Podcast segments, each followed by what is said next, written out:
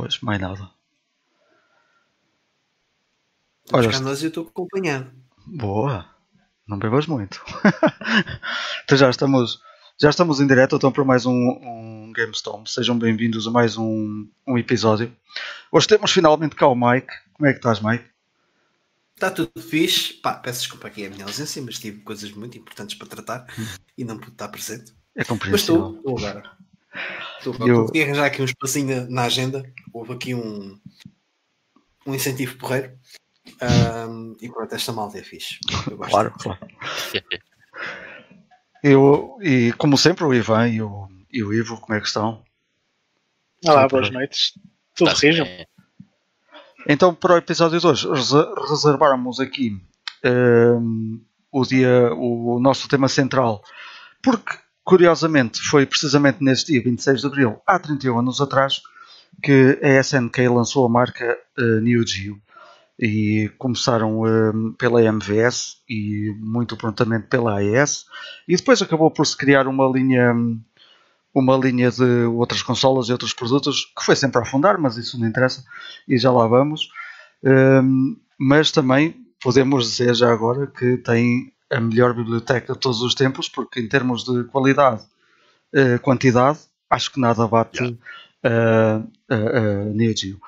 Vamos deixar isso para daqui a pouco, para falarmos também das nossas memórias com a, com a máquina, com, com as arcades, com, uh, com, com esse tempo dourado, que, que, já não volta, infelizmente. E vamos começar ali pelo Back in the Day uh, com o Ivan, como sempre. Yeah! Então, vamos uh, back in the day. E hoje a coisa mais antiga que eu ia falar vamos deixar para depois.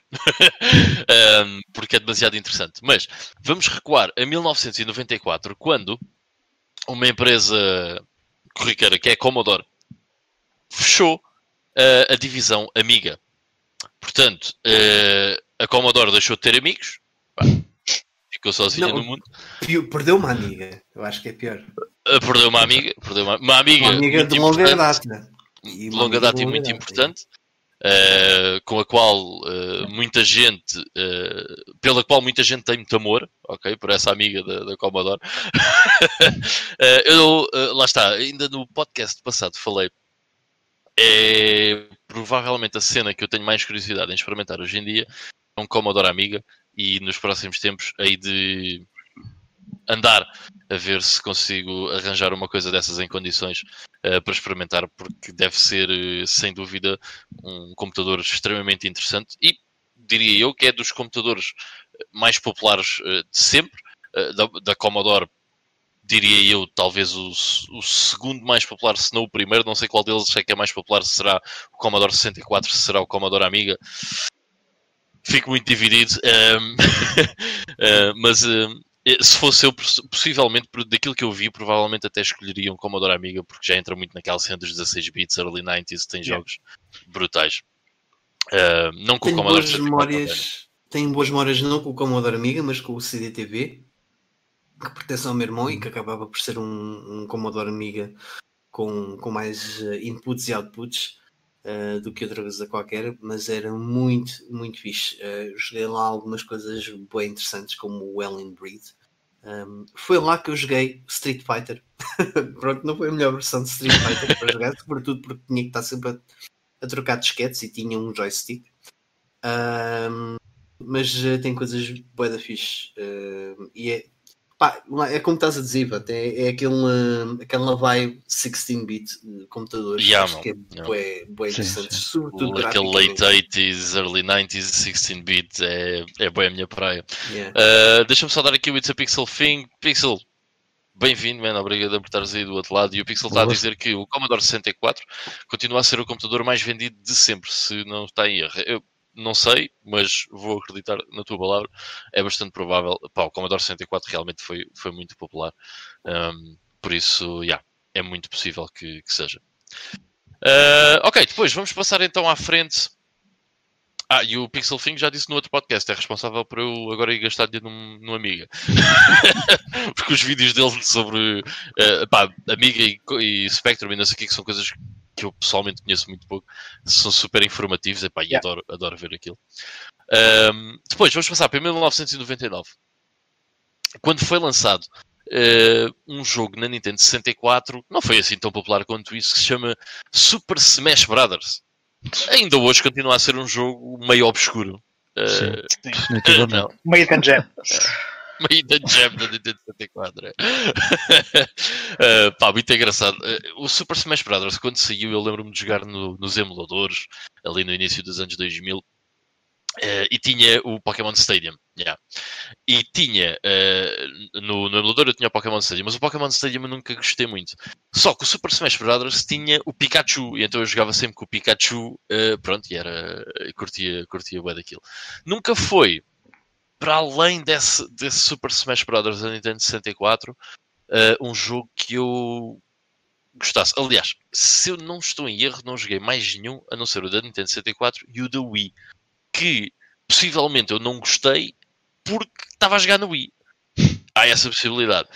Como Mas o da, tal, o, a o se da calhar- Wii, o da Wii, por acaso, eu, eu gosto muito porque tem um modo história. E esse Ah, modo uma até, e até é bem engraçado, por acaso. O, o da GameCube também tem um modo história, mas eh, acho que não é tão desenvolvido como, o- como o da Wii. Hum. Pois acho que não é a mesma coisa. O da Wii tinha aqueles níveis tipo, tipo 2D, com Uhum. multi-inimigos e etc. O da GameCube não era assim, salvo erro. O da GameCube também tem Epá, assim mas- algumas passagens, tem. É. Mas eu o nunca joguei o da Wii.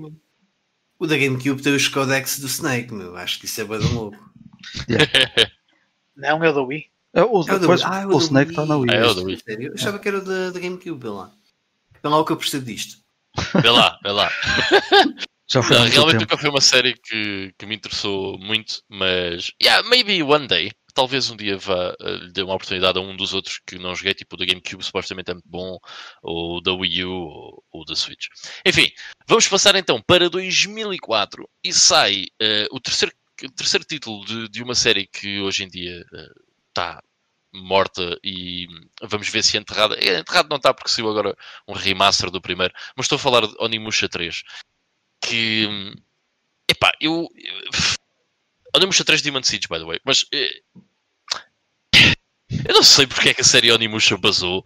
A série Onimusha era muito boa, man. Eh, eu curti bué, bué, bué do primeiro, do segundo e do terceiro. Nunca cheguei a jogar o Dawn of Dreams, se não me engano, é esse o título do quarto, que já é bastante diferente dos outros três, mas era muito nice. Este o Onimusha 3 em específico eh, é muito interessante porquê? Porque para além de controlarmos o Samanosuke, era esse o nome do, do Yep. chaval, Samanosuke, ehm, controlamos também um sócio francês que qual é que é o nome? Algum de vocês sabe, de certeza? Jean. Renault. René. Jacques Não, Renault, Jean Renault. Jean Renault. Renault. Jean Renault. E o gajo conduz um Citroën ou conduz um Renault? ok. Está feito o Mas, Tchau. ah, vamos embora. Eh, mas yeah, este Onimusha 3 eu na altura curti bem. não sou o maior fã dessa cena de andar a mudar entre os dois personagens e ah, não, é minha, não é muito a minha cena e, e daqui, eh, por acaso mais à frente no, no Playing Now até vou falar um pouco sobre isso, mas ainda assim, acho que foi um jogo muito bom e é uma série que infelizmente se perdeu completamente eh, e que eu gostava muito eh, de ver um comeback talvez reimaginado, tudo bem, porque yeah, a cena de, daqueles cenários ainda pré-renderizados. É- Era uma espécie, o Onimusha acaba por ser uma espécie de Resident Evil clássico eh, com samurais e demónios. That's, that's the point. Mas eh, era muito fixe. Depois, vamos até 2005. Este aqui eu incluí aqui, um, só para falar, passar a palavra aqui ao Mike, porque eu sei que ele jogou eh, estes jogos, que mais ninguém jogou, acho eu. Que foi em 2005, então no dia 26 sai eh, o Resident Evil Outbreak File 2. Yeah. Hum. É, Eu, eu conheço muito pouca gente que tenha jogado a isto. Uh, deixa lá ver. Uh, conheço o Mike. Portanto, Mike, tal o Outbreak 2? O Outbreak 2 é fixe. É, é, é fixe, mas é assim, é um, é um jogo que eu não, não tive a oportunidade de desfrutar daquilo que ele se propunha, porque é um jogo para ser jogado em co-op online. Yeah. Ah, mas eh, pá, tem uma cena, tanto o. Apesar de não, não, não conseguir considerar que são bons jogos, são aqueles 6 em 10 ah, interessante. Que, que tem uma coisa muito fixe de Resident Evil, que eu acho que é aquilo que eu mais gosto na série, que é Raccoon City.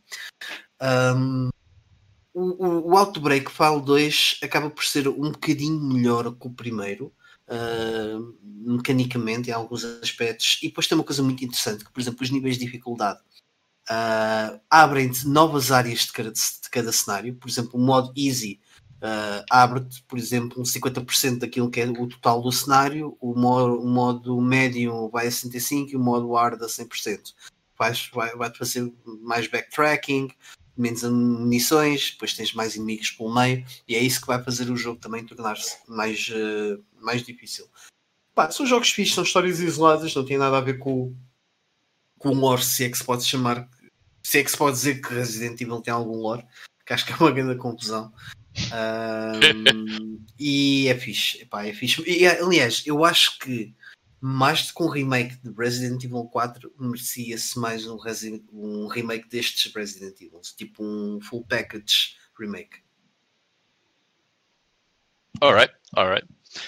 Um, bem, e uh, tendo aqui a expertise então do Mike, vamos avançar. Mas deixa-me só dizer aqui também: Olá uh, ao Fábio Jorge. Fábio, como é que é? Está ali, boy. Desafio está feito. Está ali. Ganda Mogwai.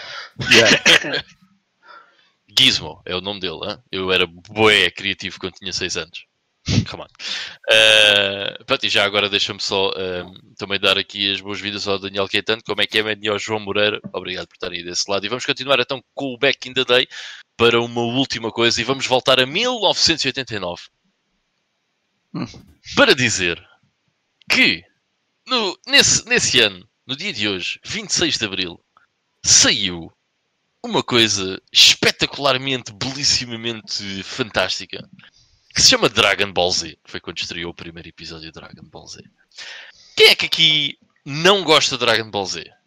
Que é para saber se saio do podcast ou se continuo. Toda a gente gosta. Pronto, ótimo. Uh, eu, eu, vou contar aqui uma história muito engraçada sobre Dragon Ball Z.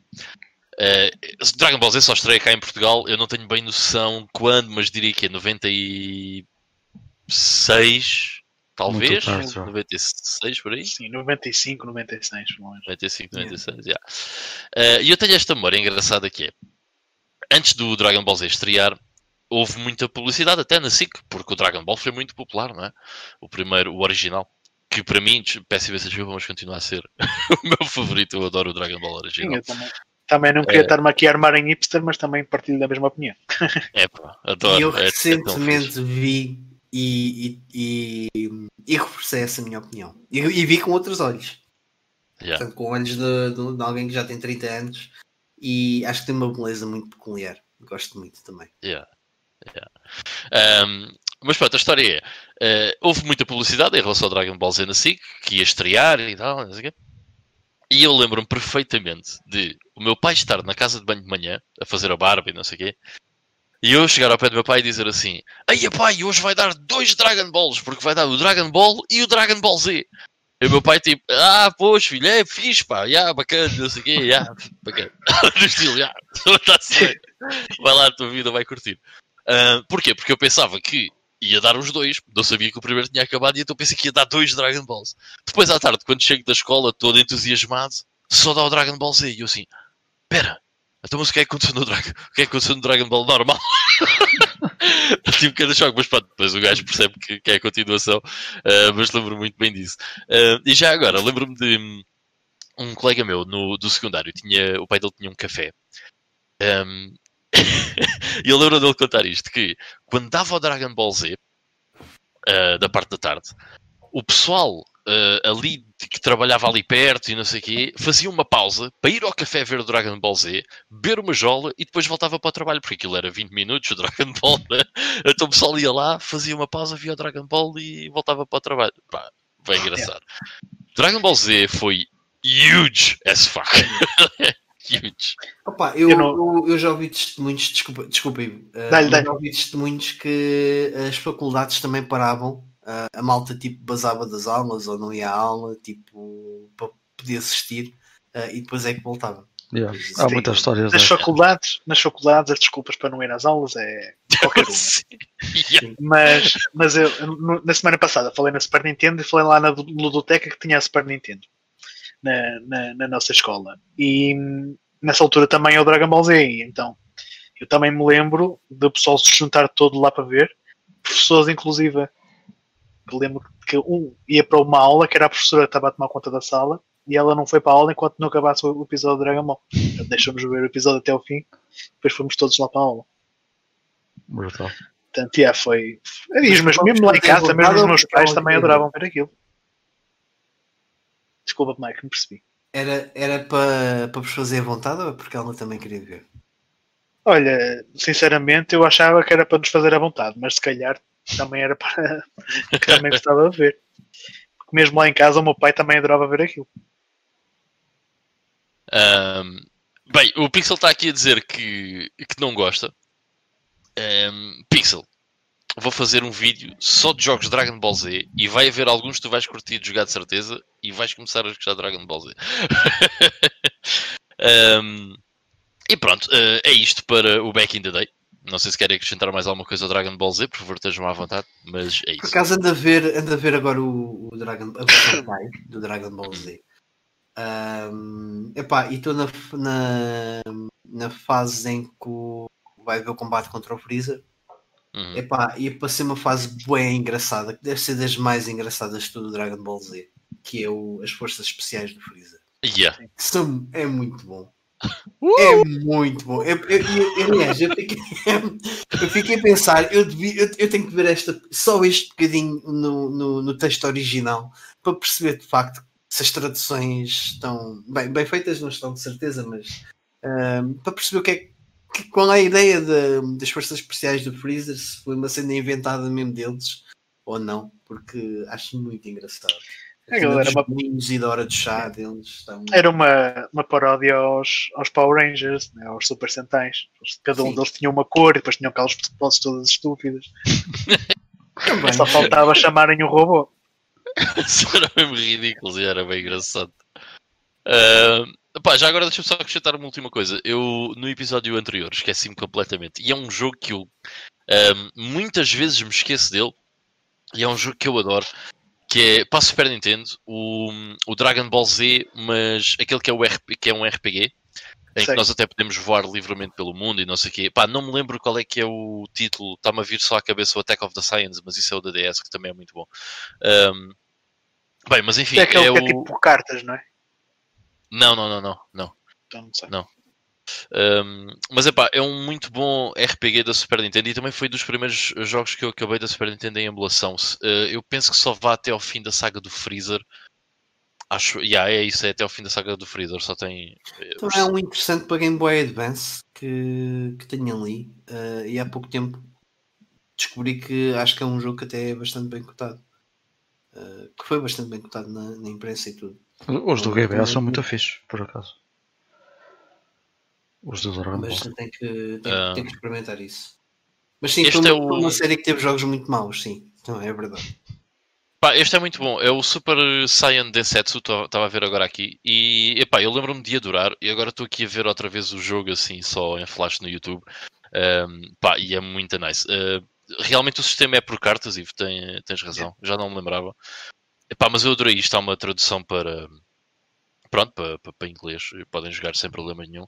Eh, e acho que foi talvez. Bem, na altura só tinha jogado o Final Bout e este, né? Portanto, foi sem dúvida o melhor jogo de Dragon Ball que eu joguei, tinha jogado até à altura. Mas experimentaste uh, o, aquele também da PS1 22, qualquer coisa? 22 o Ultimate Battle 22? É. Não.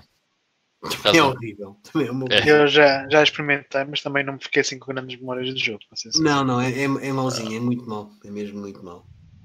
É, é, é, é, só que é, é o Final Bout em, em, termos de qualidade, mas em 2D. Yeah. Este da Super Nintendo é muito bom. Se tiverem curiosidade uh, e quiserem jogar um jogo de Dragon Ball, recomendo. Bem, that's it para Back in the Day. Ok, vamos lá. Então a malta já estava aí toda a falar em jogos. Vamos passar ao nosso Playing Now também. E ver que é que. Eu até vou começar aqui pelo Mike. Uh, já que ele não parecia dois episódios a dar a palavra aos outros. No, a terceira era de vez tinhas que monopolizar a situação. Não, não. Epá, Mas, eu, na minha última, força, minha última presença, uh, deixei aqui no ar uma cena muito fixe que, te, que andava a jogar para um, um computador que depois vim a perceber que é muito louco, que é o Sharp X68000. E o jogo é nada mais nada menos que o Castlevania Chronicles. Foi a versão da PlayStation. Um, só que essa versão da PlayStation tem uma cena porreira que é teres a versão original e depois uma versão. Acho que nem, nem, sei se é Enhanced Mode, uh, tem qualquer coisa mode. Não é, sinceramente, Enhanced não tem grande coisa. Muda a cor de cabelo do personagem e dá-lhe dá uma, uma versão techno das músicas. Mas uma, uma senhora versão techno. Atenção. Uma senhora versão techno, yeah. Continuo a preferir a do, a do original, do Chronicles do Sharp, um, mas está uh, muito bem, sim senhor. Também gostei, gostei muito da, da, da alteração. Epá, e é um jogo fantástico, fez-me lembrar porque é que eu gosto tanto de Castlevania. Um, acho que foi, estávamos a falar em off, uh, exato, ao, ao Ivo, que invejo o Ivo porque vai ter uma experiência fantástica daqui a pouco tempo, ou não sei, espero que seja daqui a pouco tempo, não sejas parvo. Sim, sim, uh, planeio jogá-lo no, no, próximo mês. É, aí e, e, invejo por nunca ter, uh, por, por, não, não poder voltar a, a, passar por tudo isso outra vez, uh, pela primeira vez. E Castlevania Chronicles foi um bocado isso, foi me fazer relembrar porque é que eu gosto tanto de Castlevania. O meu primeiro Castlevania foi Super Castlevania 4, que é um jogo fantástico. Uh, o meu segundo Castlevania foi o, o Symphony of the Night, também é, é, acho que até agora ainda é o melhor. E depois tive vários Castlevanias pelo meio, que são uns melhores e que outros, mas nada assim de especial. Quando pego neste Chronicles, uh, relembro-me, ah, já sei porque é que eu bué desta série, porque é um jogo muito bom. Chronicles. Se gosto de Deck and Slash, é, é muito bom. É muito bom. Consegue estar, eu se calhar diria que está ali.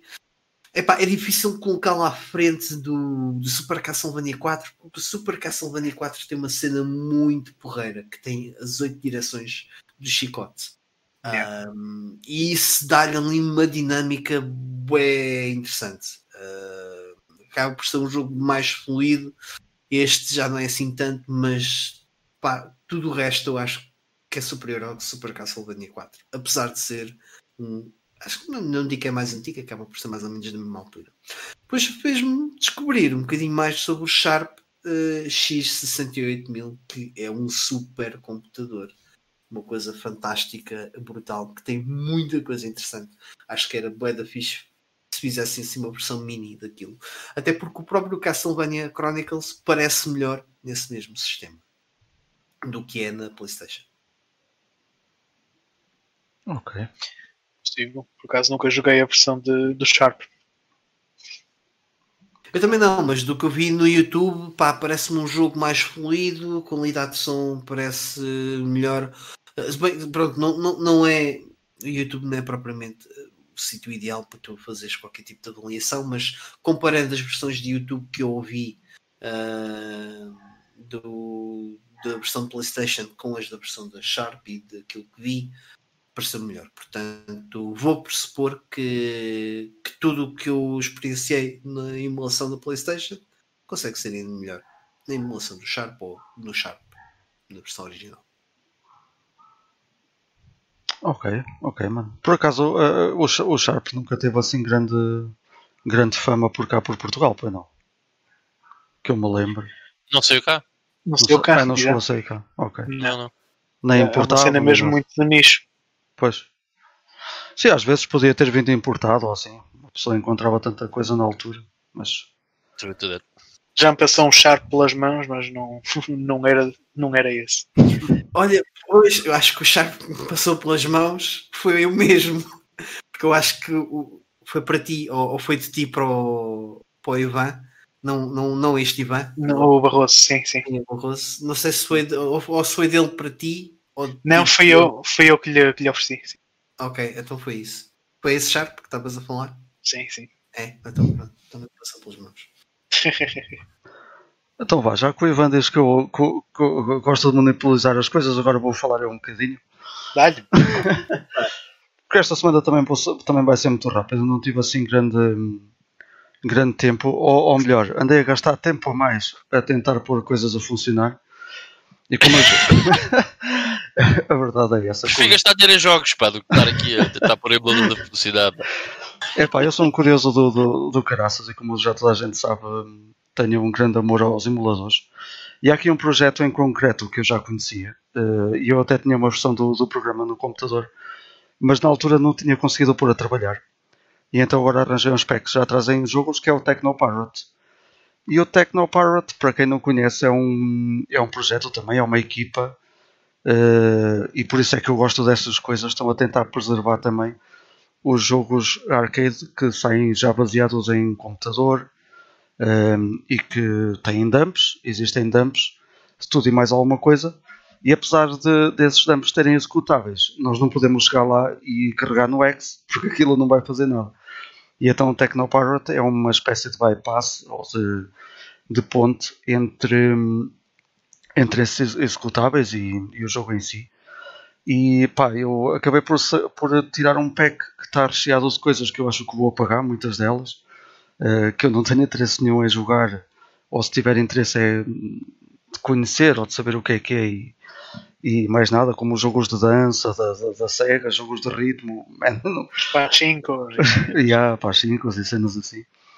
Uh, no entanto, uh, eu acabei por tirar aquilo tudo porque vinham lá jogos que eu queria experimentar. E o primeiro que eu, que eu joguei até porque é o, é o que está no topo da lista e foi numa de deixa ver se estou a trabalhar foi o Afterburner Climax um, que eu não sei bem de que ano é que é mas é uma espécie de, de remake é do início, é do início da, da geração da PS3 e da Xbox uhum. acho, acho que saiu em 2005 esse jogo, salvo erro é provável, aquilo graficamente está muito fixe, uh, mas é uma espécie de, de, de remake mesmo. Eh, não deixa de ser um jogo com uma, com uma jogabilidade muito idêntica ao original, mas com um grafismo obviamente muito mais fixe, muito, uh, muito melhor. E aquilo acabou por dar, e o meu uh, deixa ver se trabalha, acabou por se prolongar durante uns 15 ou 20 minutos. Fiquei ali um bocadito agarrado a fazer algumas runs. foi muito fixe. Depois de, de eu ver que aquilo estava realmente a trabalhar, fui ao jogo que eu queria mesmo jogar, que era o Luigi's Mansion Arcade. Um, pá, que é fantástico. Luigi Mansion Arcade. Yeah. ok. Isto tem jogos que pá, muita gente provavelmente não. explicar como é, que esse, como é que esse é. Porque eu gosto muito do Luigi's Mansion. Eu, eu também, eu sinceramente é o meu jogo favorito da GameCube, mas também não saí daí. Uh, só joguei o primeiro e não voltei a jogar mais nenhum. Uh, eu joguei há relativamente pouco tempo o da, o da 3DS, mas é pá, não é jogo para a 3DS, aquilo é uma estupidez está lá. Aquilo é um jogo para uma consola a sério. Pois acredito. Vamos fazer a 3DS. Ixi, cuidado, dizes. Mas olha que eu acho que este Luigi's Mansion Arcade, pelo que eu estive a ler, é uma espécie de. Não, não sei se é continuação ou se é um tie-in com esse jogo da, da, da 3DS. Pelo menos passa-se. Sim, do Dark Moon passa-se nos mesmos sítios, de, de, dentro da mansão e não sei o quê. Basicamente aquilo é um on-rail shooter, nós não podemos, uh, hum. não podemos andar uh, com, com o Luigi. Temos que. Aliás, há vários sítios, tal como havia no, noutros jogos, noutro, noutros rail shooters, podemos dizer se queremos ir para a esquerda ou para a direita, por exemplo, mas um, não andamos com, com, com o Luigi em si.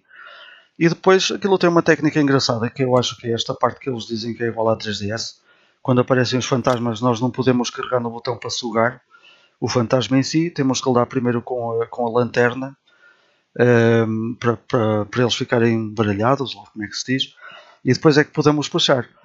Uh, a maneira como o, o Technopirate faz isto é utilizando o rato, portanto a máquina em si tem uma espécie de gun também, ou não sei se é alguma imitação do, do, do aspirador, daquele fantástico aspirador, mas no computador usa-se o rato e nós temos, se o fantasma estiver a fugir para a esquerda, nós temos que andar com o rato para a direita, como se estivéssemos mesmo a fazer força, não é? Para ele, para, para, para o fantasma ser, ser sugado. Epá, e aquilo uh, anda tudo muito à volta disso. Os jogos arcade não se pode dizer que tenham grandes histórias, grandes uh, cenas, o Luigi's, Mansion Arcade em si tem grandes gráficos, é brutal, é uma experiência muito fixe. Tem, um, tem alguns secrets que nós podemos atirar uh, contra baús que estão escondidos ou coisas que uma pessoa até diz: Olha, aquilo deve partir. E hum, pá, se não conhecem, uh, vejam vídeos no, no YouTube, é muito fixe, é, muito, é um jogo mesmo muito engraçado. uh, de se jogar até. E ainda bem que existe o Tecnopirate. E isto são todos jogos que acabam por ter uma licença, pelo que eu, que eu tenho visto, acabam por ter uma licença a um tempo muito, muito reduzido, não é? Como antigamente que as máquinas, até como, como aquela situação, aquela, aquele exemplo que eu dei do, do, do Tetris no episódio passado, ou dois episódios, de ter um amigo meu que tem máquinas, ainda tem máquinas que não vende, não vai fazer nada delas, em que o ecrã está tá queimado pelo Tetris. Aquilo nem se dá para jogar lá nada porque o Tetris ficou queimado no próprio ecrã, tanto, tantos anos rodar o Tetris. Está, está mesmo todo. É, portanto, é muito fixe. Gostei bastante do Legends Mansion, muito rapidamente. Depois fui experimentar também o Batman, que estava lá. Eu não sabia que o Batman estava lá. E eu conhecia o Batman por ter, eh, por ter andado atrás do jogo da, das Turtles, que é a Rotrails, a Rotrails uh, que faz a máquina. Uh, não sei quem é que produz o jogo. Que existe um jogo na América da, das Tartarugas Ninja que é 2017, salvo erro que também tem aquele um... que tu mostraste. Sim, sim, aquele que eu vos mostrei. Até tem uns ares de, do, dos jogos antigos, 16-bit.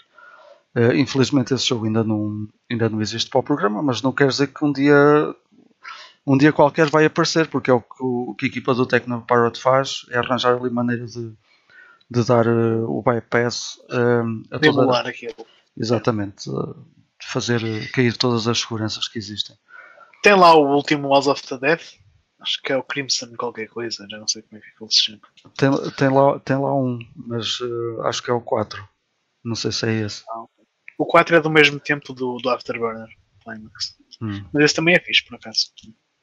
Eu também ainda não explorei muito aquilo. aquilo eu, tenho, eu tenho ali, acho que são 90 e poucos jogos. Portanto, ainda não vi tudo. Fui muito rapidamente àqueles que me saltaram à vista e aos que eu queria jogar. Um, mas ainda não Só vi tudo. Cena, o PEC tem quanto, quanto é que ocupa o PEC? 90 e tal jogos? Uh, acho que são 200 e tal gigas, salvo erro. Ou se calhar até, até é mais. Eu acho que não tenho tudo. Eu acho que não tenho tudo o que está lá. Ok. é, 90 jogos minimamente modernos. Yeah. Yeah.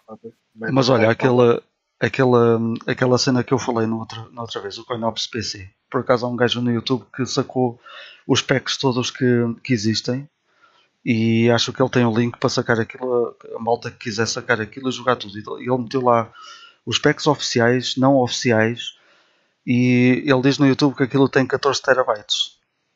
Portanto, oh. 200 gigabytes ao pé daquilo acho que não é assim tanta coisa. Jesus Christ. E ainda ah, ocupa... montas, montas aí uma SAS, compras aí uns, uns 8 discos para fazer cluster, pronto, siga. É, é muita coisa, é muita coisa mesmo. Mas os jogos, há jogos que ocupam. Acho que a NASA andava aí a trocar os discos rígidos, não andava? é só fazer negócio com eles. É ver onde é que eles vão yeah, depositá-lo. Olha, em relação a este Batman de 2013, pá, eu gostei muito do jogo. É um jogo que é um jogo de condução, eh, onde só, nós só andamos com, com, os carros do Batman. Mas eles fizeram uma coisa engraçada que é ter a seleção. Acho que são 8 ou 9 carros da história toda do Batman. Podemos ir desde o Batman de, dos anos 60 até aos Batmans mais recentes, incluindo o, Dark Knight, a, a saga do, do Dark Knight.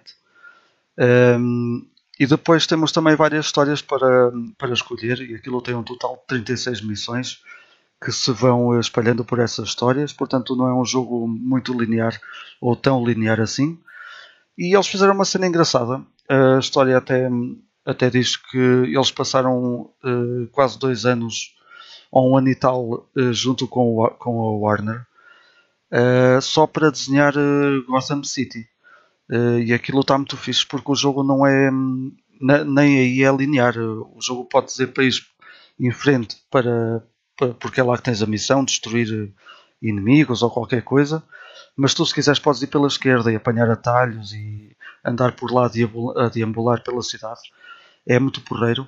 E a máquina em si, se não conhecem, façam uma pesquisa pela máquina de, também criada pelas Reels, que é uma máquina baseada no, nos nos filmes do, do, do, Tim Burton e que até tem o volante do, uh, do, do carro do Batman e é brutal. Meu. Eles fazem máquinas mesmo.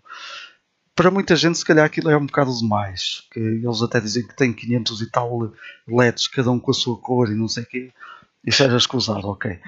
Mas eh, não deixam de ser hum, criações muito porreiras, muito, muito giras. E claro que depois fui jogar Outrun 2 e perder-me um bocado, mas toda a gente já conhece o jogo e está noutras plataformas. Fui jogar o Sega Rally 3, que também está lá. Uh, fui logo a. O Sega Rally 3 acabou por sair uh, também na PSN e, na, e, na, e no Live Arcade, mas não, não sei se saiu, se Há saiu físico. cá. Também há físico? Há física. Olha, essa não sabia. E aquilo tem uma Ah, Está a cena. começar a ser um bocado difícil de arranjar, por isso. Yeah. Se quiserem. Ok, Mas ok. se chama só Sega Rally, não é? É aquele que só se chama Sega Rally. É, é. Ok. Então é o que eu tenho na PSP. Provavelmente. Acho. Ah, é esse jogo, sim, sim. Só que a versão de PSP é, é- é muito inferior, mas é esse Pois. jogo, sim. Claro, claro. Ok, pronto, mas o que eu fiz basicamente no Sega Rally 3 foi ir ao modo clássico, que, nos, que é uma recriação do Desert da- do Sega Rally de 95, que é, que é muito fixe. Portanto, ainda não explorei o jogo em si. Eh, pá, a cena é que estes jogos todos parece que são feitos em computadores muito superiores ao que nós temos hoje em dia. Porque os gráficos são, são lindíssimos para um, para um jogo com tantos anos. É, é brutal. Eles também podem ter alguns truques ali, não é? Para, para, para dar melhorias e não sei o quê. Este, este jogo em concreto eu até tive que ir ao até tive que ir ao ficheiro INI porque ele não me estava a arrancar porque dava umas falhas gráficas e depois descobri que aquilo estava a tentar arrancar em 4K e o meu ecrã do computador é 1080p portanto ainda, ainda pior. Ou seja, deve ser ainda mais mais, eh, mais lindíssimo. E pronto, e foi foi basicamente isto, as cenas ainda não explorei assim nada que seja, aliás explorei assim muito rapidamente explorei uma cena eh, que é muito fora e que aparentemente também é muito desconhecido, que é um Puyo Puyo que saiu só no Japão e para hum, e que também está no Technopirate, que é o Puyo Puyo Cast Arcade, que acaba por ser uma mistura de, do, do Puyo Puyo clássico e depois temos batalhas tipo tipo Puzzle Cast. É, hum, é assim uma cena muito muito única, muito acho que este Puyo Puyo é totalmente desconhecido e também não é muito não é assim muito recente. Já aliás eh, não é não é muito antigo, aliás tem deve ter 3 anos, 4 anos mais ou menos, não é?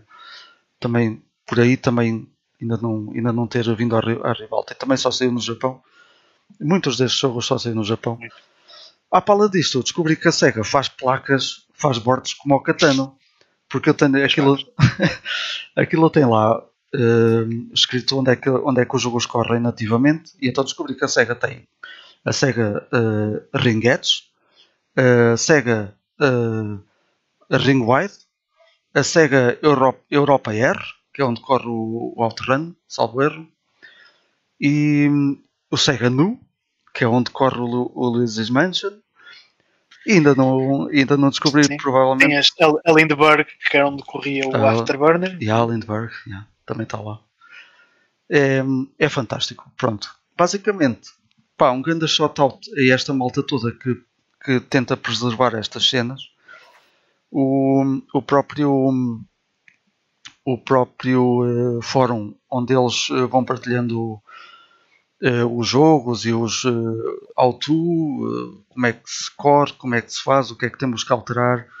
Um, porque eles têm um grande inimigo. Uh, a malta que faz o programa e que vai melhorando tem um grande inimigo que são os updates do Windows. Cada vez que sai um update, a cena fica toda amarada e há jogos que deixam de correr. Mas esses, esses simuladores têm que ser mesmo Yeah. high performance. São, são máquinas recentes. Sim, sim. E é como acontece a um jogo que. a jogos que.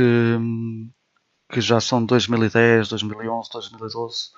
Até, até nos computadores atuais, se não há um patch, se não há.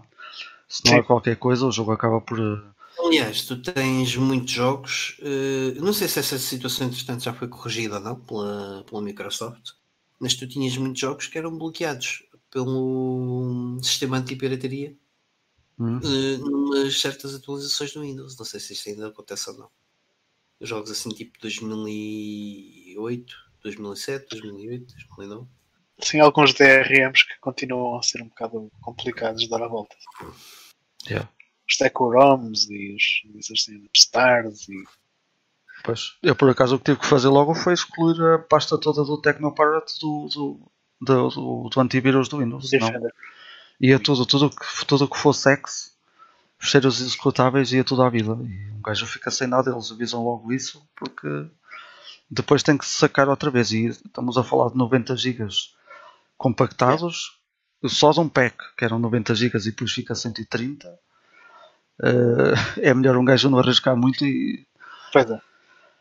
Se essas coisas qua- quase compensa tu criares uma máquina própria para para correr para fazer essas brincadeiras Sim, sim. É, o- é o que muita gente fa- fala lá no fórum. Há, há lá muita malta que tem o Windows 7, computadores com Windows 7 só para o Tecnopirate. Com discos de. net, sem nada, coisas assim mesmo, tipo. Pá, o, o problema é que o Tecnopirate faz, dá jeito de ter ligado à net porque eles têm a modalidade online ligada. Porque estas máquinas, Ah, estes- estas máquinas eh, mais recentes tinham essa modalidade online. Até o próprio link das máquinas às vezes era feita pela internet, com, com IPs e não sei o quê. E muitos dos jogos já vêm configurados para tu teres um amigo teu, fazeres uma ligação hum, eh, ponto a ponto e, eh, e jogares com ele. Portanto, pá, se- mas sim, é, é muito melhor ter um computador dedicado só para, só para isto. E para terminar, queria só dizer que acabei o. eh, E agora deixando o Tecnopirate de parte, depois preciso experimentar alguma coisa assim mais eh, fora do comum. Eu lá ia de falar aqui, também estive a jogar Virtua Tennis, mas acho que não vale a pena, toda a gente conhece. Mas a cena é que eu depois acabo por ver que, que eu corro a lista e pá, isto é da SEGA, vou jogar. Pá, eu acabo por descobrir que sou grande agarrado à SEGA, meu. Eh, mas pronto, acho que. Nas arcades é perfeitamente compreensível. Sim, sim, sim. Houve, houve outro jogo que eu estive a jogar durante a semana. Eu acho que tive uma noite inteira a jogar isso, que foi na, da Naomi, o Sega Water Ski. Eh, eu tive uh, pai meia hora a aprender como é que se jogava, porque a máquina, a máquina isto já não é da, do Tecnopirate, mas a máquina tinha pedals, tipo uma, uma plataforma onde metes o pé esquerdo e o pé direito para jogar. E, na, e, no, e no comando aquilo está feito de outra maneira para nós conseguirmos jogar. Então eu, para sacar os truques tinha que agarrar tipo no, no joystick direito, que era o que faz o, o pé esquerdo e o pé direito, e andava quase a partir o comando, a andar aquilo para um lado e para o outro para sacar os truques.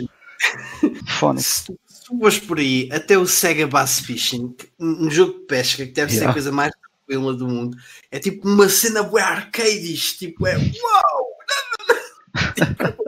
Estúpida, meu. Man, já vai falar do. New Masters, mas dar uma tacada é uma grande cena. Esse é um dos grandes, é um dos Acho grandes exemplos. a Sega por causa disso, mas pronto. E a Sega e a Arcade não, não dá hipótese. Bom, e para terminar o meu playing now, para não estar aqui a falar eh, mais meia hora, eu falei do, do Saturn Bomberman, ehm, que tinha começado o jogo, e entretanto acabei. Eu, pá, sinceramente, é o melhor Bomberman de todos os tempos, sem dúvida nenhuma. Vou de encontro àquilo que já se tinha falado e que já muita gente tinha dito. Eh, se calhar há gente que não acha isso, mas eu, eu pá, depois de jogar o jogo, achei que era está tudo o que tá, o que estava bem feito na, na era 16-bit e que eu e que eu e que eu adorei. E conseguiram inovar isso pá, ach- achei super engraçado haver uma ponte entre um nível e o outro. Há sempre uma animaçãozinha que que, que faz a ligação um nível para o seguinte. Eh, as animações o, a história toda eh, criada no, no mundo eh, neste mundo eh, e nesta história do, do Saturn Bomberman. Está muito fixe. E, e pronto, e é isso. Vou ficar-me por aqui. Se nunca jogaram, joguem, porque hoje em Não. dia também, também é muito fácil jogar o Saturn Bomberman. Não é preciso estar a dar o dinheiro tudo o que eles querem pelo jogo, que é, está a um preço ridículo também. Eu também não tenho o jogo, eu também joguei. Eh, e joga-se super bem hoje em dia. Portanto, é isso.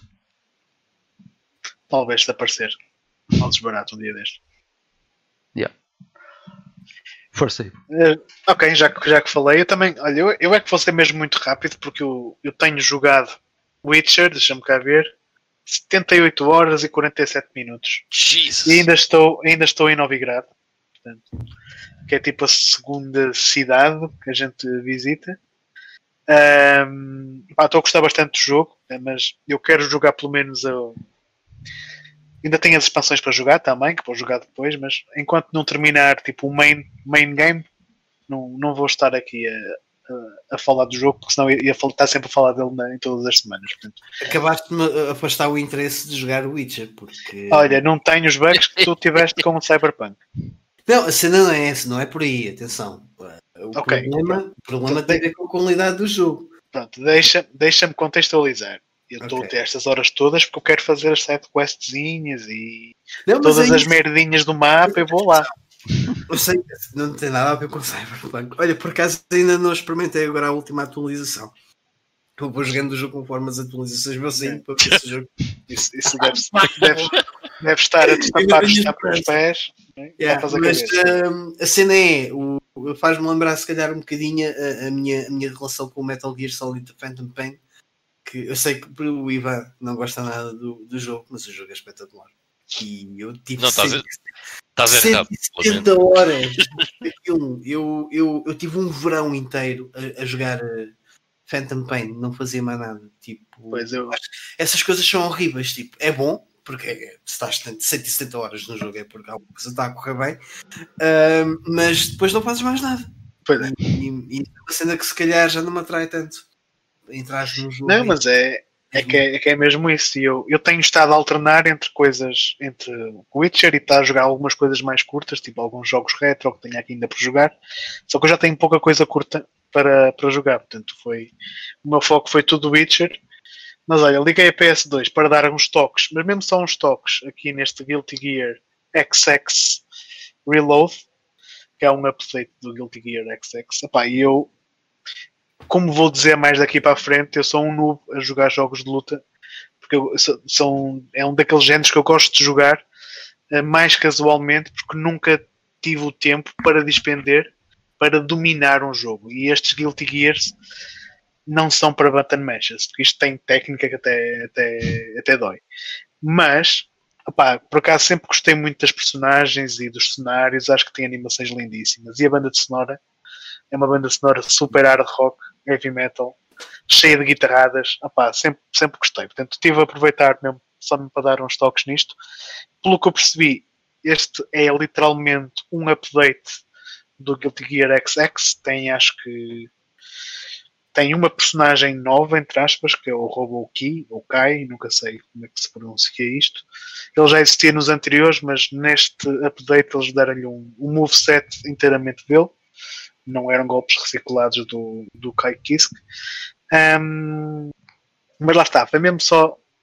Joguei para aí uma horita, só mesmo para, para desenjoar um bocado do Witcher. Dizia outra coisa, que não era assim tão curta quanto isso, mas eu já tinha começado a jogar e acabei. Foi o Gabriel Knight 2, o The Beast Within, que é uma aventura gráfica também, como o primeiro, mas eh, tem aquela cena que era muito comum na, na primeira metade tipo 93, 95, 96, que eram jogos em slow motion video, como o Fantasmagoria, uh, que também saiu no mesmo ano que este. Portanto, este é um jogo que também é na mesma um jogo de aventura point and click. Tens na mesma um mistério para resolver. Uh, o do primeiro jogo andava à volta do voodoo.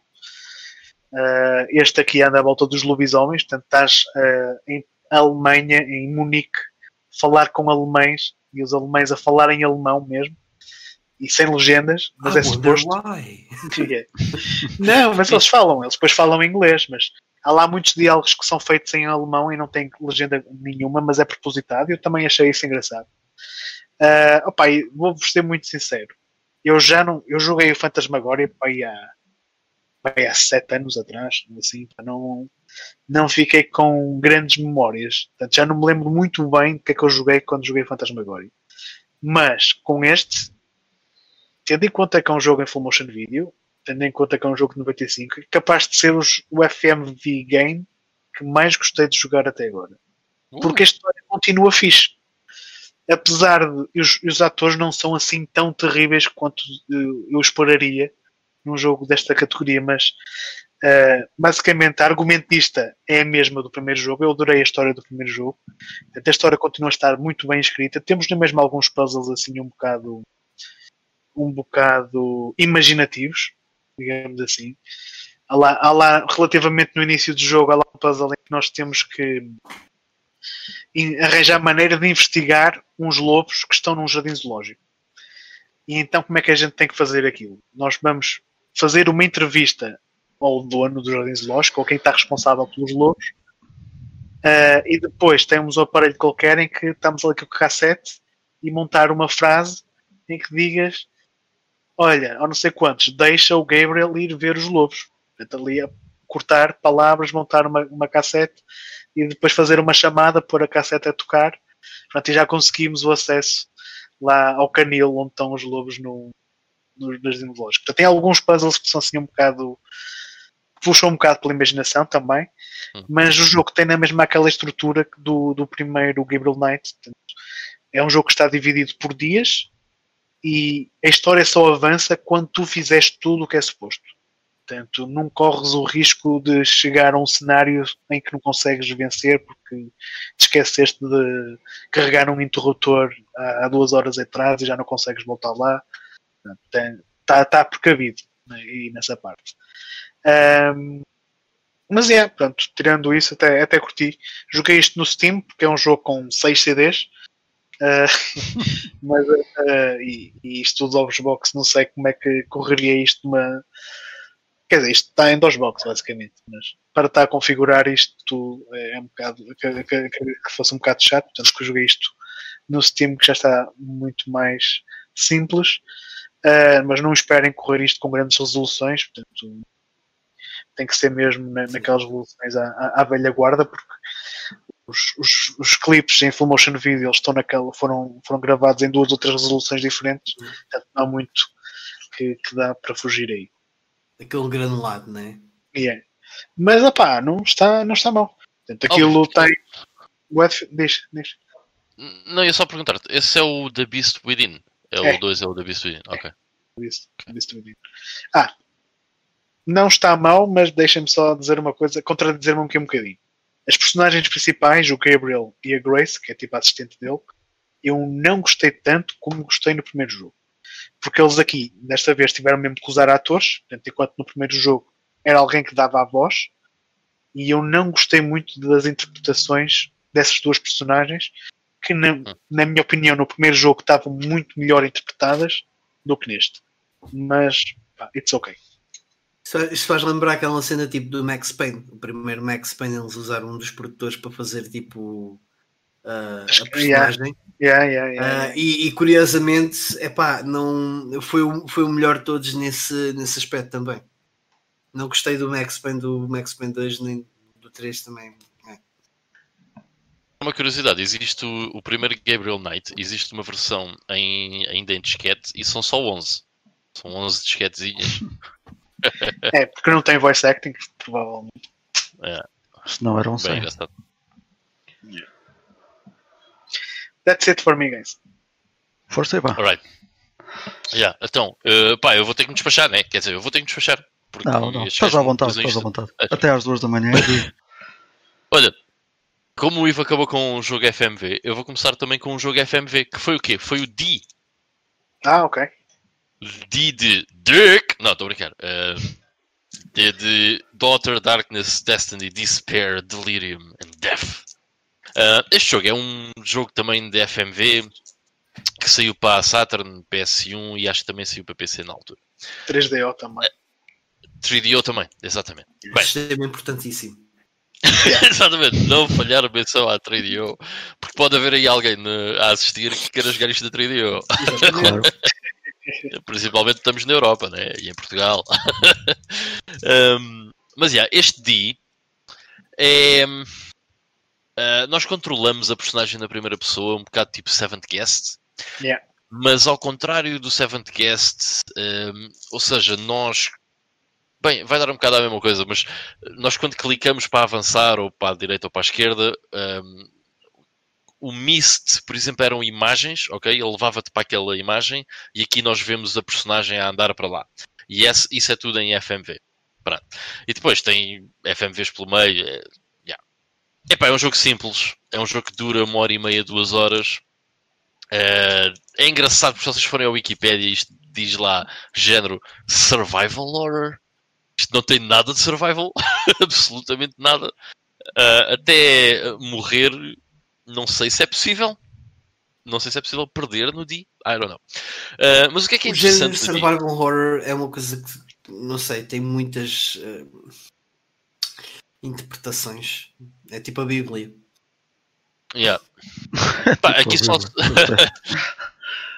Este aqui, em termos de survival, só se fosse sobreviver uh, ao quanto lento o nosso personagem Exato. anda, que é desesperante. É tipo, oh, come on, just go.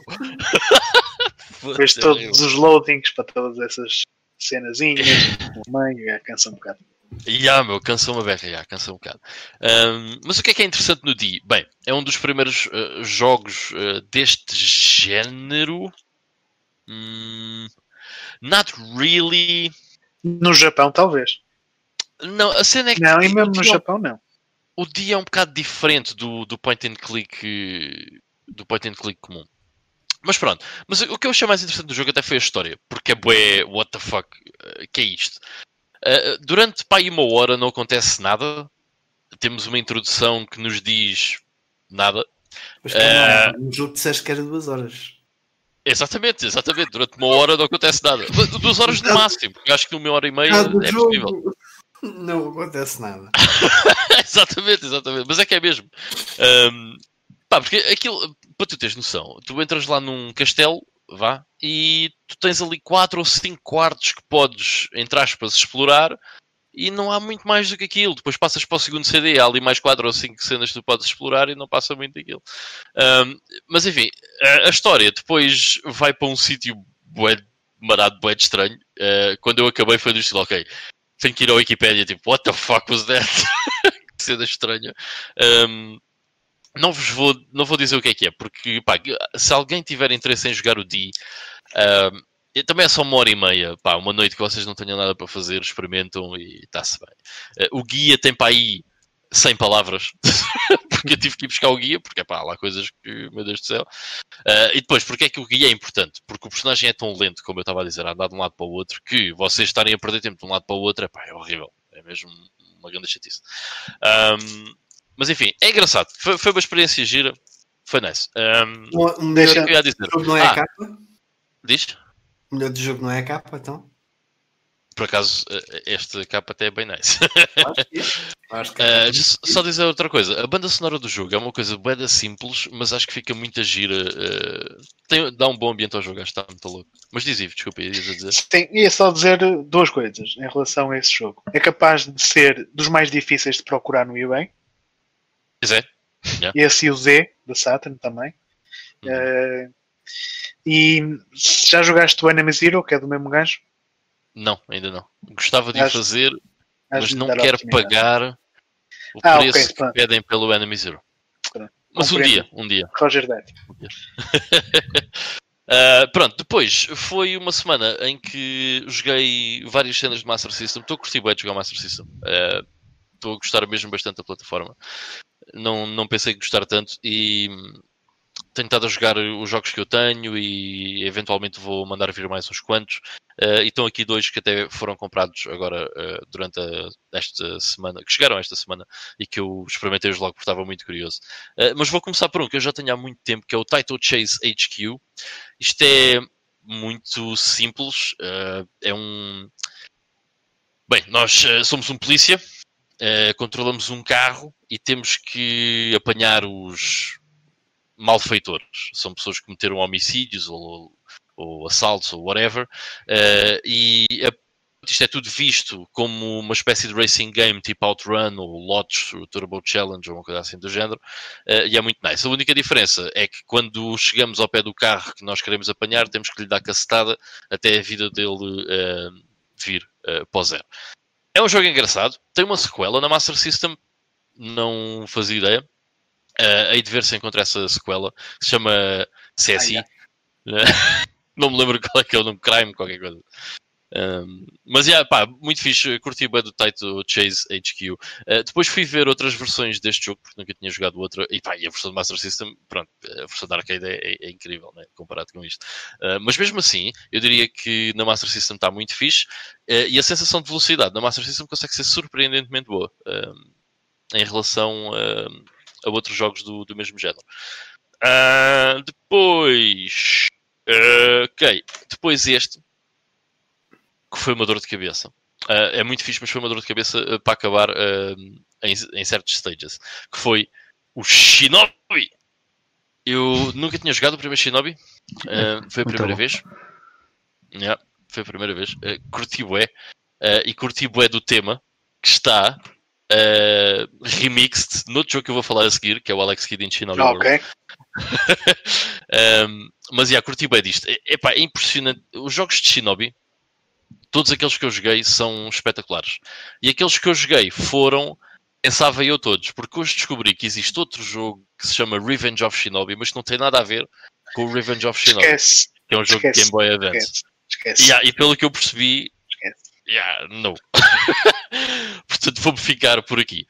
Um, ou seja, todos os jogos desta série são recomendados. Desde este Shinobi do, da Master System ao Shadow Dancer, Revenge of Shinobi, Shinobi 3, Return of the Ninja Master, Shinobi da PS2, Nightshade da PS2, é tudo awesome. É tudo excelente. Gosto muito desta série e fiquei muito contente de finalmente jogar o último deles que me faltava. Um, tu chegaste a jogar o Nightshade? Nightshade, yeah. É fixe mesmo. Eu vi, eu vi recentemente uma publicação eu... que lhe deu 4 em 10 na altura. Eu fiquei assim, what? É porque o jogo é difícil. O jogo é bem difícil, yeah. só se for por aí. Mas o Nightshade é muito parecido ao Shinobi. É basicamente a mesma coisa. Yeah. E também é o do Saturn. Yeah, é, é, bom. Ah, yeah, falta-me esse. Aí, grande cena, yeah, falta-me o Shinobi X. Um, que no Japão é o Shin Shinobi Den e provavelmente vou comprar essa versão porque é para metade do preço da versão PAL. E na América é o, é o Legends. Tem três ah, é? nomes. Okay. Yeah. Shinobi Legends. Yeah. Esqueci-me completamente desse. Uh, eu até já joguei esse jogo, é um bocado clunky, mas eu gostava de o ter. Um, mas pronto, uma cena que eu não curti neste Shinobi, a única cena que eu não curti é aquela parte em que é tipo bónus, muito típico nestes jogos de arcade, uh, nesta altura, em que nós temos que a, a mandar, mandar shurikens para os ninjas yeah. que vão aparecendo uh, nos dois planos. É. E depois, outra coisa fatela é, chegas ao fim, pá, sempre te destaque. os jogos fazem isto, man. Chegas ao fim, matas o boss final, game over, volta ao início. Yeah. Ah, eu acabei o jogo, man. Ah, acabei... Thank you for playing. Nada. Nada, nada. Pelo menos digam congratulations ou thank you, something like that, estás a ver? Não, game over, volta ao início. Come on. E é uma cena bem rápida. É que nem te deixa aproveitar o game over. É... Não, já. é rápido, já. de repente estás no ecrã inicial. Uh, mas pronto. É, é tipo uma cena cíclica. Enfim. Bad Nice. Vou passar então para o que eu estava a dizer, o Alex Kidd in Shinobi World. Uh, e para ser muito rápido, um, eu devo ter jogado os dois piores jogos da série Alex Kidd uh, antigamente, que foi o Alex Kidd in Miracle World e o Alex Kidd in Enchanted Castle da Mega Drive. Não considero que nenhum deles seja propriamente bom, uh, pá, eu não achei nada de especial uh, desses jogos. Depois, fui experimentar este. Porquê? Porque pá, tinha experimentado o Shinobi. Lembrei-me que o, tu tinhas dito que isto uh, tinha umas cenas de paródia ao Shinobi, uh, ao Shinobi e eu pensei, pá, vou experimentar. Um, epá, e este adorei. este jogo é muitíssimo bom. É mesmo muitíssimo bom. Uh, é um platformer relativamente fácil e simples. Mas é muito, muito, muito bom. E uma coisa que eu achei muito interessante é que nós vamos apanhando uh, poderes, não é poderes, mas vamos ficando mais fortes e os, os nossos poderes vão mudando. Uh, e quando, uh, acho que é o, o, segundo stage do nosso poder, vá, digamos assim, em que a espada que nós usamos é a mesma animação do Revenge of Shinobi da Mega Drive. É bem engraçado. E depois tem a, a música remix, ou refeita, do Shinobi da Master System, aqui a tocar enquanto nós estamos a jogar. é muito giro tem uns gráficos muito nice para um platformer de 8 bits. É impressionante. Muito, muito, muito fixe. Já é um jogo de 91, portanto já sai depois do Revenge of Shinobi. Um, pá, é muito nice. Uh, recomendo vivamente e agora fiquei interessado, isto é um problema quando um gajo está a descobrir uh, ou está mais interessado noutras plataformas, que é fuck, agora eu vou ter que comprar os outros porque estou interessado no, no que é que a série Alex Kidd fez. Uh, Sim, portanto, há o a minha- World A minha recomendação é que eles experimentem o emulador primeiro, porque são, são muito diferentes. Mas, pelo menos, fiquei muito interessado. Uh, gostei imenso deste Alex Kidd em Shinobi World. E eu tenho este jogo há bué de tempo. Mesmo bué E o, o primeiro boss, o que é que achaste? O primeiro boss, qual é que era? Mario. Mario. Ah, ah yeah, yeah, yeah, yeah. Yeah, yeah. Oh, mas eu, eh, por acaso, eu não foi. Não, esquece, esquece, esquece. Esquece. Estava a pensar no jogo que eu vou falar a seguir. Já estou a confundir as cenas todas. Que é o Rainbow Islands. Um, este primeiro boss, eh, eu ia dizer isto, eu fiquei surpreendido, mas não foi no Alex Kidd in Shinobi World, foi neste. Porque o primeiro boss deste jogo é estupidamente fácil. É tipo, leva dois ou três hits e morre. Eh, Ele nem sequer fez nada. O boss entrou no, no, no ecrã, levou dois ou três hits e passou. Foi, foi bem engraçado. Uh, já estava a confundir com este. Mas só, só para acabar, este, eu ainda não acabei o Rainbow Islands. Este jogo ainda é relativamente grande, embora seja bastante fácil. Um, simplesmente eu estava a jogar já para aí há uma hora e qualquer coisa. Pá, e não estava a acabar aquilo, são 10 ilhas com alguns stages em cada ilha e epá, acabei por, por me deitar e depois no outro dia, logo com mais tempo, eh, volta a acabar, portanto a ver se esta semana uh, tenho tempo para levar o Rainbow Islands até ao fim, que é o Rainbow Islands Story of Bubble Bobble 2, já agora. Yeah. Uh, mas é um jogo muito giro, um platformer muito bastante. Ah, eu vou citar aí bem. Este jogo é bué, é bué da grande. Vou em uma uma hora e um quarto ainda não. Já, velho, já, tive isto para um jogo de Master System é bueno, estás a ver? Pá, Yeah. O Shinobi tem para aí Eu não 40 quero minutos. imaginar o que imagina que passaste no Persona 5. É, pá, mas isso aí um gajo tem que estar no mood. Estás a ver? Tens que estar no mood. Ainda tenho planeado para jogar no final do ano. Vai ser tipo a minha cena época natalícia. Yeah. Ah, bem, depois, eh, eu tenho mesmo andado numa de jogos eh, pequenos? Porque, eh, como eu disse, estava um bocado farto de estar em jogos bem grandes e principalmente quando não são assim tão interessantes que fiquei um bocado burnout com o Immortals Phoenix Rising. Um, mas outro jogo pequeno que adorei, man, curti mesmo bué, foi o Asura's Wrath. Pá, adorei isto, meu. Adorei isto. O, o Asura, que é o, o personagem principal, é o gajo mais chateado de sempre no mundo dos videojogos. O gajo está sempre da chateado, sempre cheio de rage. Eh, isto é uma cena completamente Pior que o Kratos. Não, não, não, não. não. Pior que o Kratos, já. Pior que o Kratos. O Kratos, o Kratos ao pé do Asura é um menino. Mano, o Asura é muito mais poderoso que o Kratos. Nem isso, assim, nem. O Kratos do, do, do, do jogo da PS4 não é o mesmo Kratos. Eu estou a falar do, do verdadeiro God of War. Não, não, esse gajo comparado com, com o Asura é um conas. Na, na boa. Então, olha, estás-me a vender o jogo. Estás-me a vender o jogo. Não, mas completamente. Não sei o que é que tenho de dizer mais. É, pá, é pura verdade. Ahm, pá, acontecem coisas neste jogo, man, que são inacreditavelmente ridículas, eh, mas que são tão giras e tão divertidas. Faz-me lembrar um bocado do Ninja Blade. Eh, que é só coisas, pronto, sequências de ação completamente absurdas, mas que é tão engraçado. Depois, o jogo tem uns gráficos muito carregados, eh, com uma personalidade muito carregada, o que é, que é muito, muito interessante. E é um jogo rápido de se passar, que mistura beat 'em up com shmup tipo Panzer Dragoon. É uma cena bem da barada, é bem da fixe. E tem uma história até interessante e um, um, pá, um art di- direction bastante porreira. Adorei este jogo, mesmo bem da nice. Ah, e depois, de- daquilo que tu em off, entretanto, já tiveste-me a dizer no outro dia. Hum. Ahm, é tipo o Confusão do o filme. É sim, estupidez, sim, tipo isso, é- estupidez em yeah. combate. Então é bom. ah, É.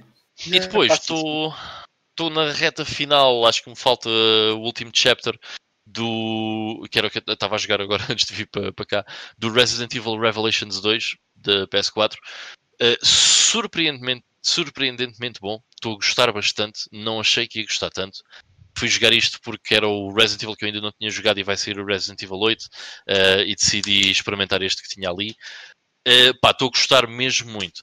Há bocado estava só, só aqui dois minutos, estava a falar sobre personagens que uh, pá, é um bocado chato ter uh, controlar as duas personagens e não sei o quê, e o Resident Evil Revelations faz isso. E às vezes, sim, é um bocado. uh, clunky. O jogo é suposto ser jogado em split screen ou pela net, é esse o intuito de termos lá outra personagem, mas eu já disse, pá, eu não sou pessoa para fazer isso, eu gosto de jogar os jogos sozinho, ter a experiência para mim, um, e portanto torna-se um bocado mais clunky. No entanto, não acho que seja um problema. Acho que até está muito bem implementado para quem quer jogar sozinho. Nada a ver com o que aconteceu, por exemplo, no Resident Evil Zero. Uh, aqui, por exemplo, só para vos dar um exemplo, o inventário é, é embora seja, embora cada personagem tenha o seu inventário, o inventário acaba por ser partilhado. Okay? Um, pá, as personagens têm as suas utilidades, embora tenham coisas também é um bocado hum, estranho. Por exemplo, quando nós estamos a jogar com a Claire Redfield, andamos uh, acompanhados com outra rapariga que é a Moira, e ela consegue descobrir itens porque ela é que tem a lanterna. Então vocês apontam a lanterna para sítios que estão a brilhar e ela descobre itens. Certo? Come on, eu estou a jogar com a Claire e eu vi aquilo a brilhar. Can I get the fucking item? Então tenho que estar a passar para, yeah. para, outra personagem, apontar, pronto, já, já podes apanhar o, o item, obrigado, até amanhã. Uh, acaba por ser um bocado chato, sem necessidade, but I get it. Uh, mas pronto, estou a gostar mesmo bastante e surpreendeu-me surpreendeu muito, porque a história está intrigante, está fixe. Um, os cenários estão bem pesados um, e tem o que é perfeito de ação, acho eu. Também poderia ter um bocadinho menos, mas acho que está, ainda assim está muito bom. Uh, há bocado em off estávamos a falar por causa do Alien Isolation e eu queria só dizer isto, que é esse tipo de jogo de terror em que nós somos completamente uh, indefensivos, epá, e que não podemos fazer nada, é do estilo, ai, um monstro, vamos esconder aqui, esperar que o gajo passe, ai meu Deus, estou a ficar assustado, vou ter que fazer reload ao checkpoint, epá, não tenho paciência para, para esses jogos, uh, prefiro que haja um pouco mais de ação uh, do que tarde nesse tipo de situações. Mas pronto, o Resident Evil Revelations 2 uh, está a ser muito nice, deve, deve estar a acabar nas próximas horas. Quando acabar isto, vou jogar mais um bocadinho antes de me deitar. E é isso. Let's proceed. Nice. Ok, então um, vamos passar finalmente ao nosso tema central uh, e ao que nos trouxe cá. claro que não vamos estar aqui a falar que é a Neo Geo, não vamos estar aqui a a debater coisas técnicas e etc. Mas só para dar aqui um, uma entrada, a Neo Geo então foi lançada há 31 anos atrás, neste eh, mesmo dia. É curioso que há, eh, já não é o primeiro aniversário, nem o segundo que calha no dia em que nós fazemos o episódio, o que é, o que é sempre engraçado. E então a Neo Geo aparece, não só a Neo Geo consola, porque ela, muita gente lhe chama a Neo Geo, a MVS, mas a marca a marca nasce eh, neste dia e cria-se ali uma a linha de hardware eh, Neo Geo é então criada e há aqui na altura alguma, alguns relatos de algumas razões para isso acontecer. Em primeiro, os custos são muito menores porque hum, os jogos passam a existir num cartucho, não é preciso estar a criar placas com cada jogo e obviamente que, que foi tido em conta uh, o facto de se, de se reduzir uh, os custos para, para lançamento, para a produção, para a distribuição, etc. Ainda que uh, para qualquer carteira aquilo era ridículo, não é? Falando da. da... Eu, eu, ia dizer, tenho que dar os parabéns ao Vitor por conseguir meter uh, custo reduzido e, e Geo na mesma casa. Estamos a falar na, na, ótica de um operador de um salão pois, de arcade. Né? Custo reduzido para o, para o operador. Para o... Não, estou a achar, estou, estou a ficar convencido, parabéns ao Vitor. Mas o custo reduzido aqui principalmente era para, para a SNK, não é? Que eles, é que, eles é que iam ganhar eh, dinheiro. Já não precisamos do, do patrocínio do Dr. Jau, pois não? Não, já estou cá eu a vender. patrocínio do Dr. Jau, operações clandestinas não é preciso. então a Neo Geo nessa altura uh, lança também a AES, uh, é tudo ao mesmo tempo, mas a AES não vai logo para, para a casa do, do, do de, de, quem quisesse comprar. Uh, a AES nasceu como um, como um aparelho de de, que, que estava em hotéis uh, e noutros estabelecimentos para quem quisesse jogar. E só passado alguns meses é que a SNK decide pôr uh, a máquina à venda. Ias dizer alguma coisa, Ivo? Não, não, não, não. Ah, ok. Pareceu-me que ias, que ias interromper, desculpa. Um, e também outra razão é que a SNK eh, viu que os seus jogos estavam, estavam uh, aliás, quase todos os jogos que a SNK lançava para arcade recebiam portes nessa altura. O que acontecia aos portes é que eram reduzidos a um, a um nível uh, muito elevado e eles então, com isto, também conseguiam ter uh, o jogo que estava na arcade, conseguiam pô-la na casa da, da, das pessoas, conseguiam, conseguiam pô-la numa, numa consola uh, e reproduzi-lo fielmente.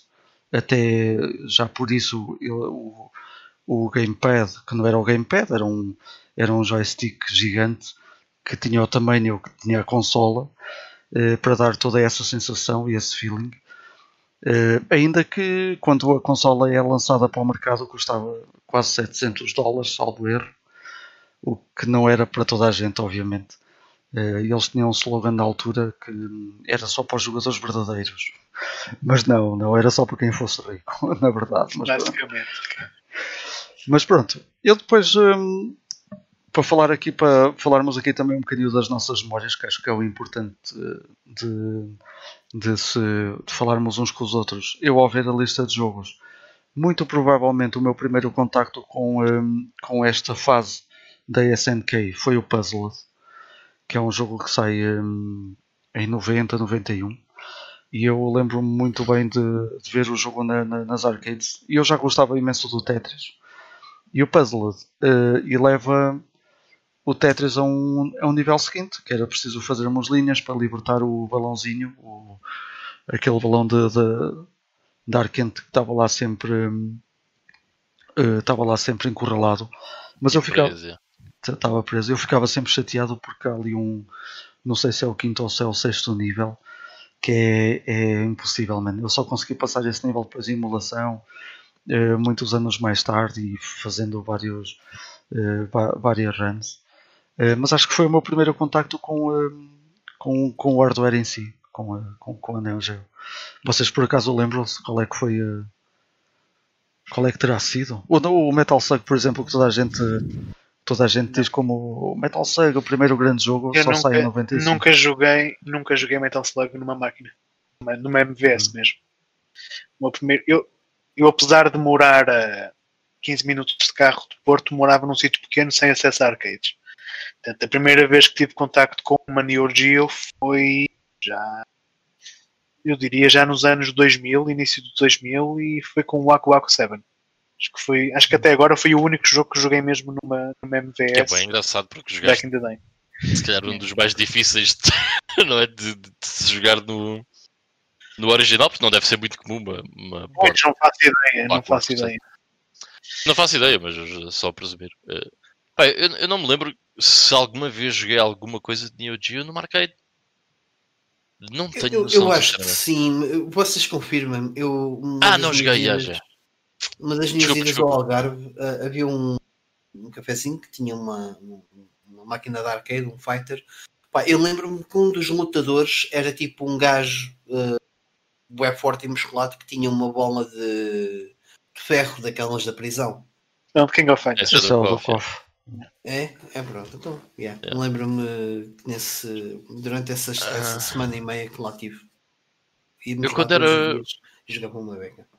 Eu quando era puto joguei sim senhora no, no, no, mesmo centro comercial, aqueles centros comerciais muito pequenos, uh, que, que, hoje em dia estão quase extintos. Não extintos, mas uh, tem muito poucas pessoas a circular por lá. Eu, ou muito poucas lojas abertas. Uh, minha tia tinha lá um salão de cabeleireiro, cabeleireiro num centro comercial desses e nós sempre que íamos lá, uh, o café no piso de baixo tinha uma máquina de King of Fighters, se eu não estou em erro, 97. Pode ser o 96, ou era 96 ou era o 97. Mas acho que foi o único contacto que eu tive com o Neo Geo nessa, nessa altura, para ser sincero. Então já sou muito velho, pá. Ya, meu! Eu, eu por acaso, a jogar muita coisa, mas foi em emulação. Mesmo uma máquina sim, sim. real, só mesmo, já boa da tarde. Pai, eu, eu mesmo contactos, eu, eu, por exemplo, vi o Puzzle Bubble em todo lado a uma certa altura. Pá, mas o Puzzle Bubble não é da Taito. Eu sempre fiz. Sim, mas tem. Sim. Mas, mas saiu é na, na, saiu na MVS. Saiu em MVS. Há um, há um para MVS, sim. O primeiro é o único jogo que eu tenho. Eu por acaso tenho a board, tenho, tenho a MVS. Está desmontada porque o computador tem lá outra coisa. A, a cena é, tipo, uh, inconscientemente uh, associo o Puzzle Bubble uh, a Neo Geo, possivelmente das, das, das versões arcade que joguei. Uh, só que tenho sempre presente title. É, Sim, é sim. uma cena que eu fico na dúvida se não sou eu a enganar-me uh, ou não. Não, está tá, tá certo, mas uma, uma. Eu tenho ideia que o, que o Puzzle Bubble até saiu fora da, da, da, da MVS, numa versão uh, uh, board, numa versão Jama normal. Posso estar errado, atenção. É Mas possível, porque a Taito tinha, tinha sistemas deles também.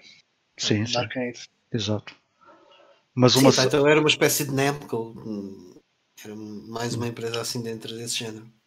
Sim, sim. E por isso é que tem também coletâneas em CD hoje em dia e durante toda a história teve por ter tanta coisa boa. Eh, É engraçado que eu tenho eh, involunta- pá, involuntariamente tenho jogado algumas coisas da, da Taito nos últimos tempos. Só hoje já tinha estes dois jogos são da. Taito, o É. Island e o Taito Chase HQ. exato. É uma empresa que por acaso às vezes um gajo não se lembra, mas tem, tem jogos eh, muito, muito bons. Grandes pérolas. Yeah. Antes do, Bubble, Bu- do Puzzle Bubble, o, o Bubble Bubble são muito bons também. Os, Uhum. Bubble- os, os primeiros. Os Aqui- clássicos, é. Em relação à, à Neo Geo, eu por acaso associo logo o Puzzle Bubble hum, à, à MVS por causa da, da- do, do intro screen, onde aparece a Neo Geo e, o- e aqueles logos todos deles. Uma pessoa via, na- via lá no canto da máquina e via logo a passar. Mas lembro muito bem de outros jogos. Uh, o Super Sidekicks teve grande fama a certa altura também. Via-se em todo lado. E o Neo ta- E, agora que falas nisso, o Super. Sky Sidekicks realmente também devo tê-lo visto. Umas vezes. Pois há muita coisa que uma pessoa não associa à primeira, mas depois quando vamos a ver, os jogos são da. Neo Geo é, é tão incrível que até os jogos de desporto são bons, mano. Esse, acho que era o Super Sidekicks 3, que era bué da look, meu. Que, quando tu passavas a bola, havia jogadores que faziam assim, "Ei", Yeah, uma no ar, olha aqui. E havia outro também que era o World Cup, qualquer coisa, ou qualquer coisa World Cup, eh, em que quando o, o Top Players de Golf, também não era assim mal O tudo, Top- também era, que era interessante. o Top Players Golf, qual é que é? Eu lembro de New Turf Masters. Eu, eu lembro-me de jogar, foi através da emulação. Eu, eu houve uma fase que eu, que eu andei através da emulação a explo- a explorar eh, cenas da Neo Geo.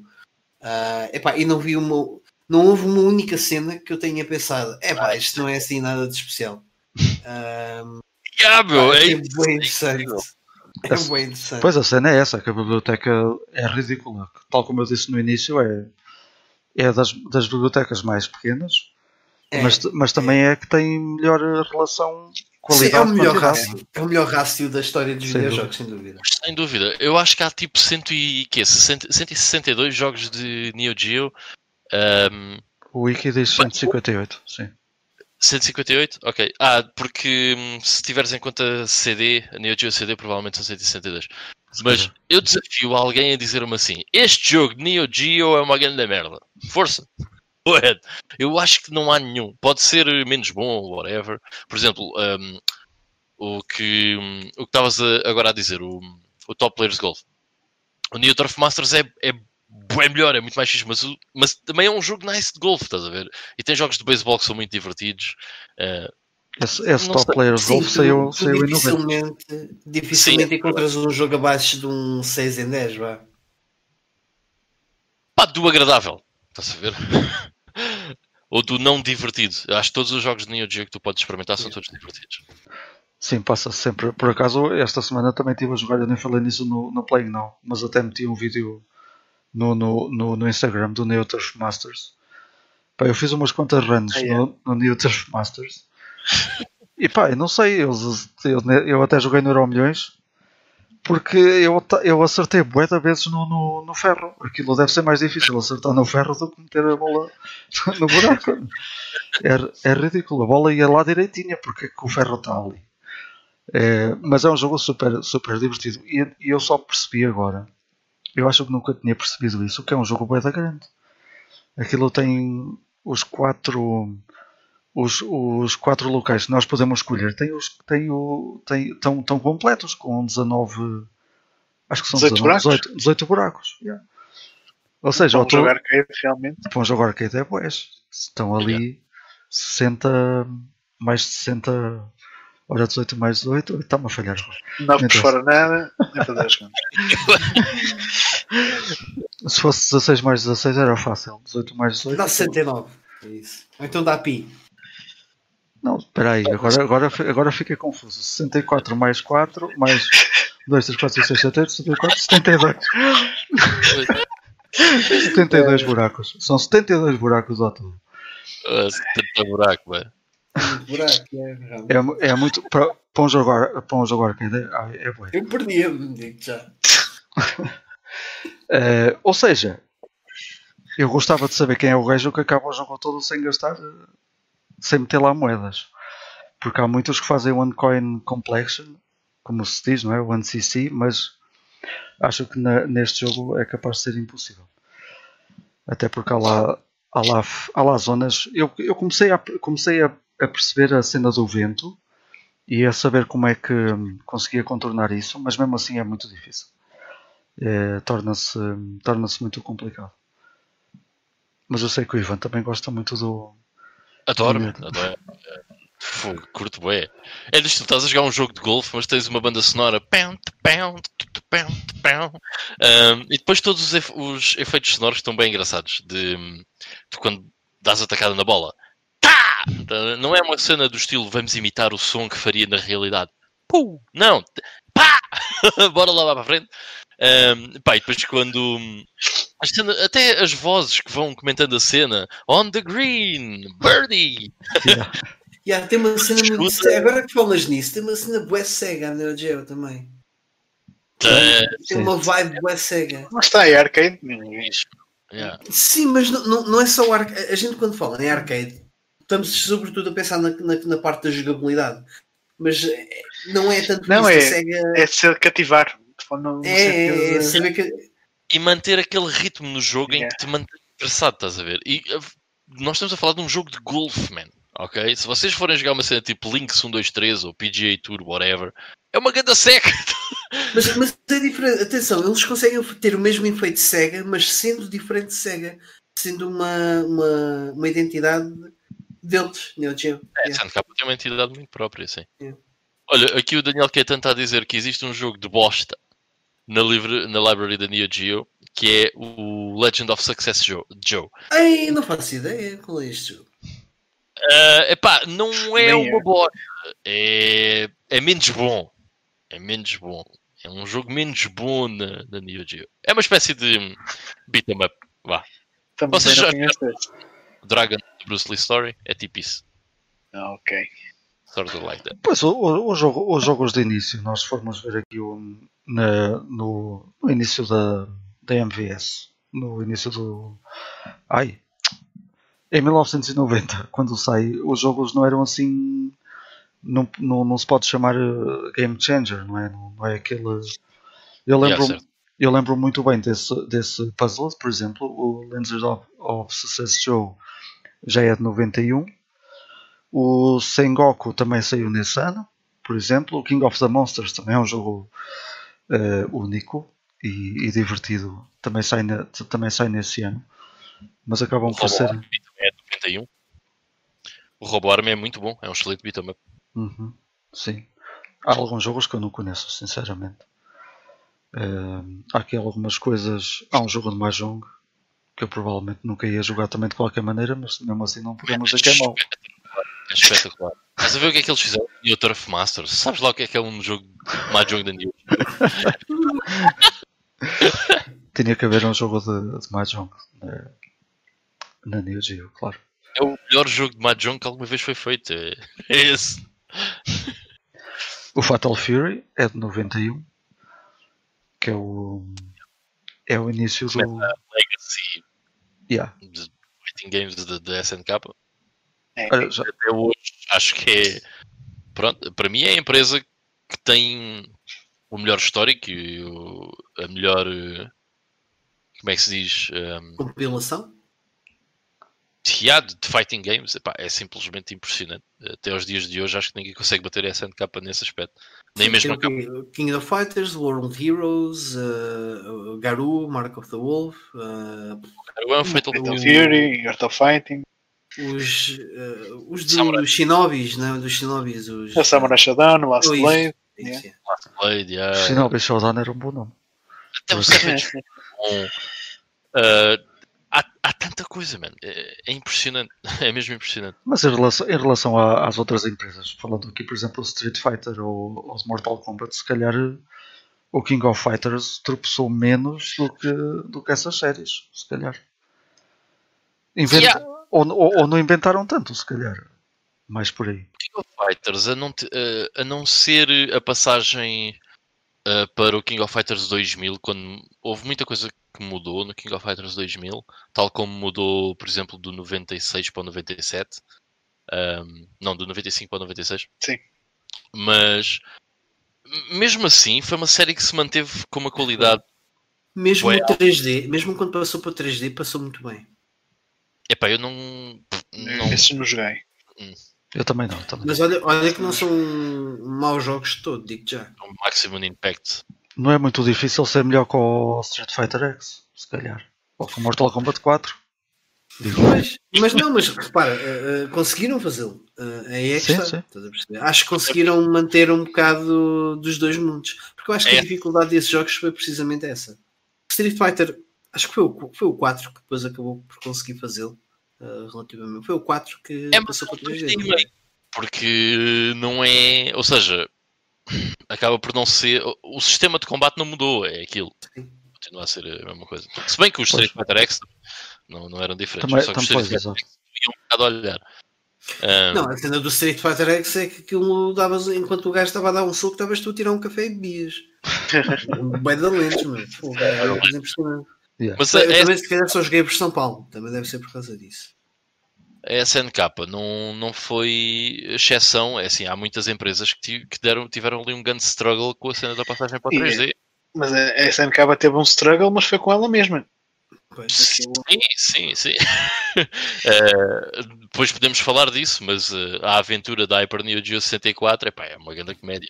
É, é- é super interessante, ahm, mas mostra que realmente eles não, pronto, não estavam preparados para fazer aquilo. Não estavam.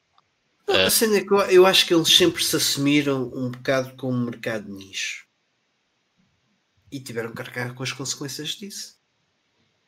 Pois aquilo era muito dinheiro para. Para as Assim, casas. as versões, versões domésticas, sim.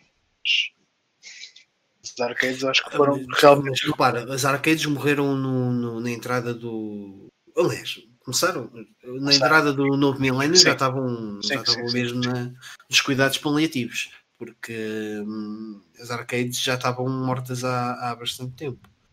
Hum, só nos países mais de terceiro mundo é que eventualmente. E, e Japão, vá.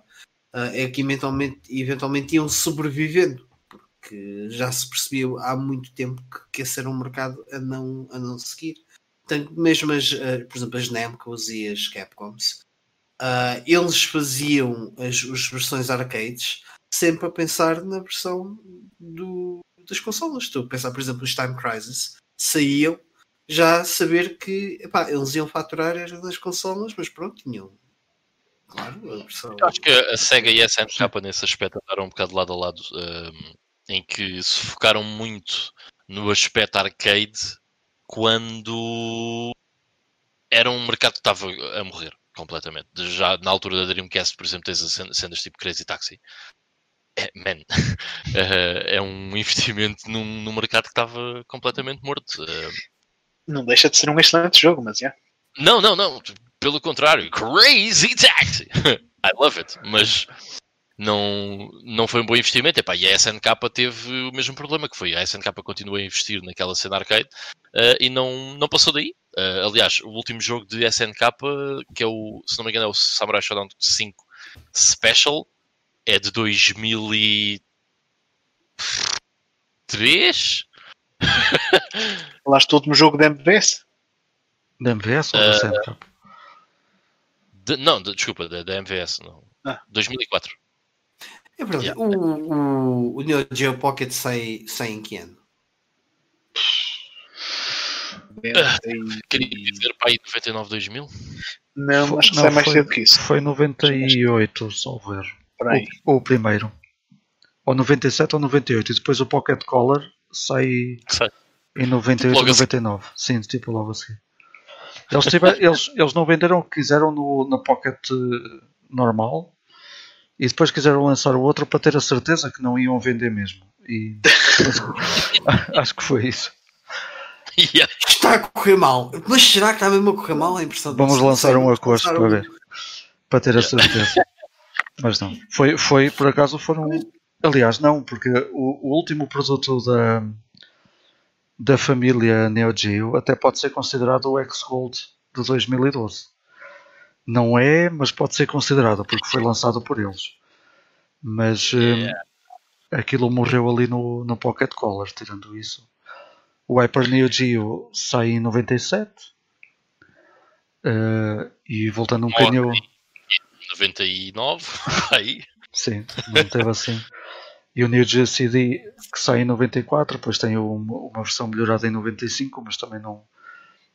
Uh, teve aquele problema do, do, dos loading times, aquilo trazia outra qualidade na CDZ os loading times já estão bastante cortados, uhum. uh, mesmo bastante, muito melhor. Só que, epá, acho que na altura o pessoal também, repara, a CDZ sai em 95, possivelmente as pessoas também já estavam a ir para outras pradarias, como era o caso da Saturn e da Pessium.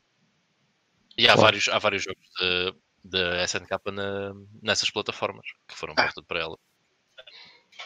Sim, Sim mas é, realmente é curioso. Por exemplo, a, a SEGA, a partir do momento em que deixa o hardware acho que consegue se manter muito bem no mercado uh, enquanto produtora de software e, e, consegue lançar coisas bastante interessantes.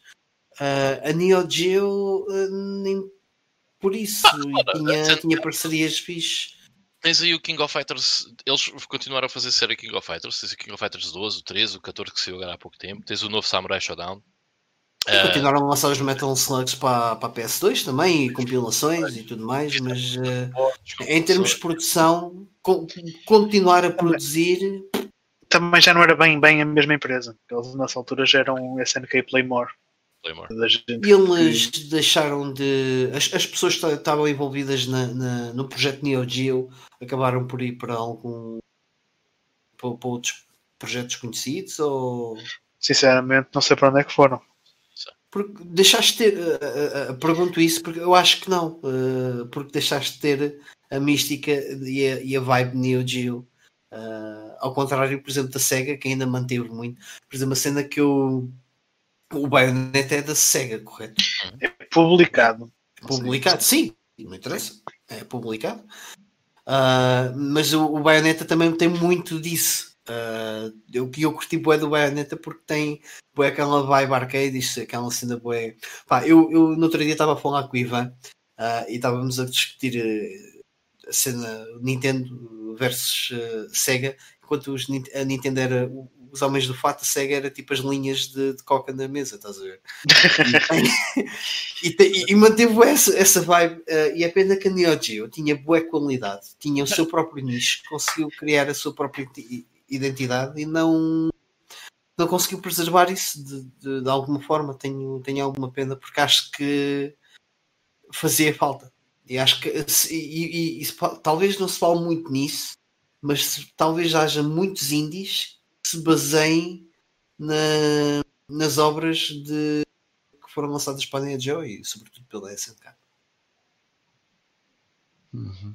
Mas se, se, se vês bem, até, os, até, os Yaku, até nos Yakuza Desculpa, desculpa, Ivan. Não, não, não, é só isso que eu queria dizer. A irreferência dos anos 90 faz falta. Não é só é, pois faz. O Blue Sky em gaming. Eu até, eu até, eu ia dizer, eu até nestes, nestes Yakuza, em relação ao que estavam a dizer, até nestes Yakuza se nota muito de, de estilo arcade em, em, várias cenas. Sem dúvida. É, eles mantiveram aquela, uh, aquela linha, pronto, e conseguiram, e conseguiram mantê-la. Eu até tinha aqui uma questão, só para, só para debate. Que acham que a SNK, se não tivesse sido tão, tão lambona e tivesse lançado tipo uma concorrente, uma tentativa de concorrência à Mega Drive, só com jogos deles, uh, com um preço mais apelativo, será que poderia ter entrado de outra maneira neste mercado e vencido? Podia, mas não tinha sido a mesma coisa. Pois não. Oh, yeah. Sinceramente, acho que não. Não, não, também acho que não. Acho que era. Tu já tinhas muita coisa no mercado e, e, e já para a SEGA foi o que foi conseguir. Mas nunca tiveste uma tentativa. Uma tentativa de meter o Metal Slug, por exemplo, numa, numa Mega Drive. Eu acho que não é impossível. Podia-se cortar ali algumas coisas, é verdade, mas não é impossível. Sabe o que é que acabou por acontecer? Acabou por, hum, por, pela SNK e pela Neo Geo ser bastante distinto e, se, e, acabar por ter sido conhecido por causa disso.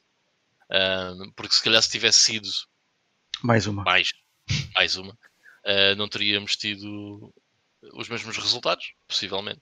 Uh, olha, até te vou dizer assim: imagina que eles tinham feito isso, estás a ver? Tinham lançado uma Neo Geo Drive, whatever, que eu chamar. Yeah. Um, e depois, uh, se calhar, o foco deles, se tivesse sucesso, tinha passado para essa plataforma e nós não teríamos os jogos que tivemos uh, da SNK se eles tivessem que se limitar a hardware corriqueiro. Não, mas a, a verdade é essa. Porque tu tens esportes, tu tens esportes dos fighters deles para a Mega Drive, para a Super Nintendo e para muitos sistemas que saíram nessa altura, mas estão muito longe da, da qualidade do, do Real Deal. Muito, muito longe. As versões, por exemplo, eu acho, já é eu só, não, eu só acho é que, que eles que haviam de realmente ter precavido um bocado que o mercado das arcades estava em declínio e começarem a investir noutro tipo de cenas, para além do core deles. Um, não, assim, eu, eu acho que houve uma, uma, uma, determinada oportunidade no mercado para que eles investissem na altura certa, se calhar ali alguns de 97 e 98, um, em, em ter uma, uma representação mais forte nas consolas. Mas, no Ocidente, é, isso era o plano deles. Só que o que é que acontece? A, a representação nas, de, de consolas que eles uh, queriam fazer iria outra vez passar por jogos arcade, porque a Hyper Neo Geo 64, que foi um flop tão grande que morreu logo, era, é, o plano era ter uma consola da Hyper Neo Geo 64, tal como houve a Neo Geo MVS e a Neo Geo AS. Mas os jogos que existiam uh, para Hyper, ah, que existiam, que, que existem para, para a Hyper Neo Geo 64, um, para além de serem uma bela bosta, hum, nunca vi nenhum que fosse giro, um, continuam com o mesmo conceito que eles tinham em 1990. Ou seja, é. realmente não houve essa. Hum, não. Para a hardware era, era difícil porque era necessário mais catálogo, percebes? Eles não tinham, não tinham as parcerias todas para ter um, um catálogo mais completo. Não tinha jogos se calhar de corrida ou, ou, action games, não. Sobretudo ah, é? action games. Não, é action é games. Como assim? Era tipo, jogos de, tipo Tomb Raider, ah, okay, assim okay. Ah, isso. Ah, sim. Sim. Não, não podes ter um hardware, uma consola, uma cena para teres em casa e não podes ter essas coisas. Sim, mas lá está. O, o, o negócio deles era as arcades. Portanto, aquilo era uma maneira de tu trazer os jogos arcade para casa. Uma maneira cara para caralho, que não estava que estava fora do alcance da maior parte das pessoas. E numa altura em que as pessoas, se calhar, já não estavam muito numa de ir para as arcadas jogar os jogos. Sim, também. Sim, sim, sim. Agora, não, calhar não, não lhes compensava estar a criar um jogo de raiz para Neo Geo Home que, que fosse correr num maquinão daqueles. Não sei. Que fosse custar 10 vezes mais. Que... É a mesma coisa que eu agora chegar e, e, e, abrir uma loja para vender vuvuzelas, estás a ver? Ninguém quer saber disso mesmo. Mas toda a gente tem, em 2010 quis saber disso, toda a gente tinha uma. Yeah. O dos, dos fabricantes de vuvuzelas é que não evoluíram. Olha, é o que é. Bom, hoje em dia. É um bocado uma blessing, deixa só dizer isto, é um sim, bocado sim. uma blessing. Infelizmente, porque depois em termos monetários, claro que deu merda, né? mas é quase uma blessing a SNK não ter evoluído. Porque o sistema Neo Geo MVS uh, com as suas limitações, ok? Limitações de 1990, ok? Conseguiu produzir alguns dos jogos mais lindíssimos no fim de vida em termos de pixel art. Epá, é impressionante Sim, coisa. sim. Jogar o Mark of the Wolves, ou o Samurai Shodown 4, ou Last Blade 2, epá, Yeah. são jogos mesmo. Mesmo, mesmo os Metal Slugs, eu adoro os modelos, de, dos- os assets do Metal Slug são lindíssimos. Aquele É, é, é fantástico. Pá, é quase uma blessing aquela empresa, ah, no fundo, ter tido os problemas que teve porque continuou a produzir ah, aquilo. Que é algo que mais ninguém estava a fazer. Mais Olha, ninguém. até te digo uma coisa, e nem sei se até tá- estará relacionada até certo ponto. Só há um jogo que é o In the Hunt, que é do início da PlayStation 1, É. que é tipo que és um submarino a, a disparar cenas, que é bem parecido ao, ao Metal Slug. Porque de resto, com, a, com o estilo deles, pá, não tens mais nada. Não tens Ah, mesmo assim mais nada que, que me lembro. E o chip sonoro era fantástico também, adorava Hum. o, o chip sonoro deles. Há, há jogos que têm, que têm animações brutais. Olha, por falar, há um bocadinho falámos da Taito, acho que o jogo é deles. O Elevator Action Returns. Ah. Que não sei se conheces, mas aquilo tem umas animações fora do normal também. Esse É. jogo é, é obrigatório para quem gosta de arcades e a forma mais fácil de o jogar é que está no Title Legends 2. Portanto, é Uhum. muito fácil de jogar hoje em dia. Foi lá que eu descobri o jogo na, na altura, na, na Xbox. Depois fui jogar o original, o Elevator Action, e voltei para o Returns, porque não vale a pena. Ah, sim. Yeah. O, O primeiro Returns é qualquer yeah, é, é muito fixe. Não conhe, olha, se não conheces, Mike, mas o Mike conhece, não se está bem a lembrar. Ou não? Co- Conheço de mais de nome, mas de ter jogado nunca, nunca joguei. Mas, Mas sim, é, é um, é um daqueles fixe. jogos que, que toda a gente, quando fala, diz maravilhas dele. Yeah. Uhum. Não, o mundo arcade ainda é, ainda é muito desconhecido. Pá. Eu estou sempre. Eu, como gosto muito de, de- de andar a explorar e não sei o que, encontro cenas fantásticas, mesmo a nível de animação e tudo. Acho que há- é, deve ser o sítio onde há mais, mais hidden gems. Deve ser no mundo arcade. E no. Aquilo tem. É uma quantidade estúpida de jogos para um Ah, gajo olha, conhecer tudo. o, o, o Charrua, o Sega Charrua. É o É Charrua? o, é o Charrua, é o Charrua. É o é o. Estupidez. O Charrua está a dizer que o In the Hunt é da, da mesma equipa. ah, da Iram que fez Da o, sim. o Metal Slug. ok. Ah, o Wind Hunter Iron. Yeah. Pronto. Damn, agora vou ter que comprar. Te- Tens, tens, um ainda, tens uma versão da Saturn. Deve ser ainda mais caro, portanto, É, ser- é mais caro também. Eu, eu- eu não sei, mas deve ser, porque é da Saturn. É caro, é, é caro. também acho de ter assim aquela versão de 200 e qualquer coisa megas na net. Também deve ser mais baratinha. É, é sério. Garantidamente. Não tem plástico, mas, man, Exato. Imaginas? meu, eu- sou compras um anti-Amazon. maço de tabaco e mexes no plástico enquanto jogas o jogo. É um jogo muito fixe também. Olha, já que tocaste no Metal Slug, temos obviamente que falar dessa série um bocadinho. Ehm, também para queimar aqui os cartuchos. Acho que foi uma série. É uma série que aparece em 95 e que remodelou completamente ehm, também o panorama da, da Neo Geo, porque hum, pá, foi, foi uma, nasceu ali uma série, como estavas a dizer, que tem uma que tem uma, hum, um apelo muito único, tem um, uma caracterização muito própria.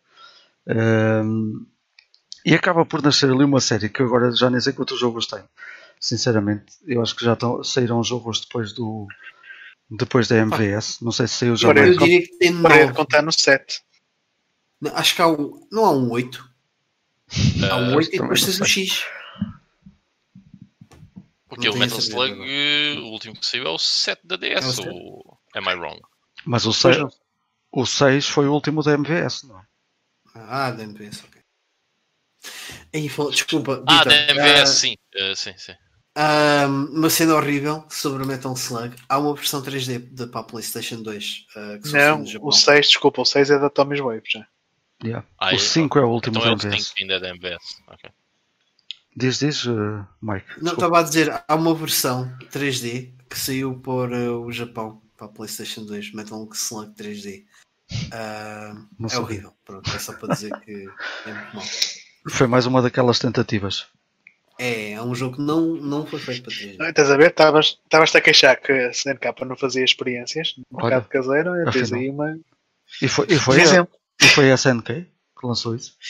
A Pá, SNK Playmore. É? Isto é de 2006. É. Eu lembro-me de ter visto qualquer coisa no YouTube sobre É mesmo. É muito mau. Ahm, olha, sobre Metal Slug, eu, eu a primeira vez que jogo Metal Slug não é no arcade. Ah, no entanto, o meu irmão, sim. O meu irmão, ah, enquanto estava na tropa, ele era tipo bombeiro, daqueles bombeiros especiais, lá, daqueles que não fazem nada, lá na, na Força Aérea. Ahm, então passava muito tempo ah, nas, na, no- no- na sala de estar da, da tropa. E eu não vou descontar para esta merda. É o que se faz basicamente. E ele jogou lá muito SNK e eu sei isto porque ele muitas vezes mencionava ah, que era bué da fixe poder jogar o, o jogo em casa, acabares o jogo e não gastares uma única moeda. E se calhar o que pagavas pelo jogo, sobretudo aquela versão da caneta da Stat, ah, compensava amplamente ah, todas as moedas que tu pudesses gastar na, na arcade. Só uma questão monetária, porque eu acho que jogar na arcade tem outra magia. Tem, tem, Sim. claro. Mesmo que seja pirata, é, é outra coisa. Olha, eu aqui nesta atrás ando sempre a apertar os botões, porque isto, parafusos antigos salta tudo. Mas bom, estava só a dar aqui uma vista de olhos também pela, pelo fim de vida, eh, porque também, para ver se isto não fica muito longo, como, como aconteceu da outra vez com os episódios do, do GameStorm. E só para, pronto, só para terminar, dar aqui uma, uma- aqui estava a dar aqui uma vista de olhos à- às últimas coisas que saíram na MVS. Eh, realmente foi o Metal Slug 5, está tá, tá nesses últimos, mas tem- temos também, por exemplo, o Sengoku 3, que em relação ao 2 e ao 1 é uma cena eh, descomunal. Eh, opinião minha, obviamente, pode, pode haver quem não goste, ou quem goste mais do primeiro ou do, ou do segundo, mas acho que a nível, a nível técnico é um. ali um, né? Sim, sim. É um, um avanço muito grande eh, que se nota no, no Sengoku 3. Ehm, E aí? e ehm, eh, o Prehistoric Isle eh, 2 também. também. Esse foi um dos jogos que eu tive em MVS também e que não tenho. Eu tive 3 ou 4 jogos assim porreiros que acabei por ceder a um, a um amigo colecionador disso. Ehm, e fiquei só com o Puzzle Bubble só pela nostalgia. Esse, esse não vendo. Eh, se olha, eu até estava a dizer ao, até, até disse ali ao Ivo em off, acho que foi na semana passada ou há duas semanas, que o PC que tenho na máquina está a dar eh, as últimas. Ah, e, e então é muito fácil ligar a borda e meter lá o Puzzle Bubble. Pronto. Não faz mal, fica só para o Puzzle Bubble. Para, para matar o tempo. é. Fica para matar o tempo. Eh, Here we go. Yeah. Eh, Pronto, não sei se querem adicionar mais alguma coisa. Dar, eh, eu, eu, eu ia só lançar, eh, dar a dica também do, do vídeo do Ivan que ele tem no, no, no canal dele, que está muito bom em relação a alguns jogos que, que são realmente bons, que marcaram a diferença e que podem jogar hum, hoje em dia noutras plataformas, além obviamente da, da, da emulação, que isso está ao alcance de qualquer um caso não queiram gastar mesmo dinheiro nenhum e que é muito fixe na mesma. O Daniel, o Daniel Caetano estava até a falar da- das Super Guns, que é uma, é uma cena que se faz hoje em dia, que é consolidar. Consolid... Ai, dizer esta palavra. Consolidar a MVS. Consolidar. Isso. Yeah, yeah, também, isso. também. Conso- consolidar eh, uma, uma borda MVS, transformá-la entre aspas numa AES, porque os jogos são iguais. Eh, os, os, os MVS para o AES. Estás a pensar nisso. Ivan? Não, não, não, não, não, nada a Ah, ver. ok. Eu estou, eu Pelo- estou, por acaso, é algo que considero fazer. É, pá, eu sou sincero. Pff, Pelo contrário, ehm, imagina, hum, a cena de colecionismo Neo Geo é fedido, porque hum, eu adoro mesmo muito Neo Geo, ehm, mas não, pá, não o faria, a menos que eu, tenha, que eu passasse a ganhar agora 10 mil euros por mês, era algo que eu não, não metia, porque hum, agora, consolidar, eh, que é o que estávamos a falar, isto para dizer o quê? Porque consolidar uma MVS sinceramente, continuo a jogar em emulação. Meu. Foi, assim, foi sempre assim que eu joguei e nunca tive problemas com isso. Uh, conheci a library toda assim, diverti-me imenso com o Neo Regex e todos os jogos da library de Neo Geo. Uh, e prefiro continuar assim, porque gastar dinheiro a consolidar uma MVS, mesmo que depois compre um multicart, não vejo porquê, sinceramente. Pá, eu, eu, eu, um eu gostava de fazer isso porque tenho 10 cartuchos da MVS que me vieram parar cá mesmo muito, muito, muito ao desbarato e queria jogá-los mais tarde ou mais cedo. Isso é diferente, yeah. Uh, a cena é que, por exemplo, eu não, eu não tenho nada de MVS ou, ou AS e um, comprar Mas MVS sim. não o quero fazer porque sinceramente não, epá, não é uma coisa que eu, que eu, que eu acho piada, sinceramente. Epá, eu... E depois, AES, uh, o problema da AES para mim é por exemplo, a consola AES não é muito cara. Pá, em vez de comprares uma PS5, compras uma AES. Eu mais, mais yeah. rapidamente comprava uma AES do que uma PS5. É verdade. Agora, o problema é, eu vou comprar. O que é que eu vou tirar de experiência daquela AES? Porque a menos de 150 euros, os jogos que nós temos é tipo Fatal Fury, Fatal Fury, Fatal Fury Special, Fatal Fury 3, Baseball Stars.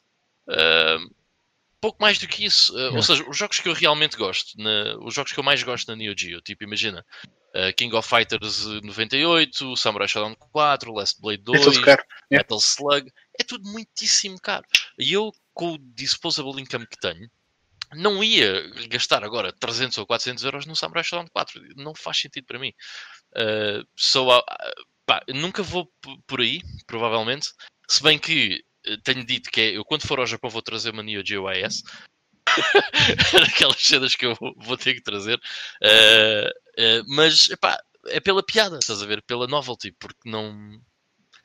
Até porque no sentido nostálgico, muita, às vezes muitas destas experiências que nós queremos ter com jogos mais antigos e não sei o que, vem muito da nostalgia. E mesmo em termos nostálgicos, a minha nostalgia é abrir o Neo Rage meu. Eu sempre que abro o Neo Rage que ainda tenho no disco externo, é bem fixe.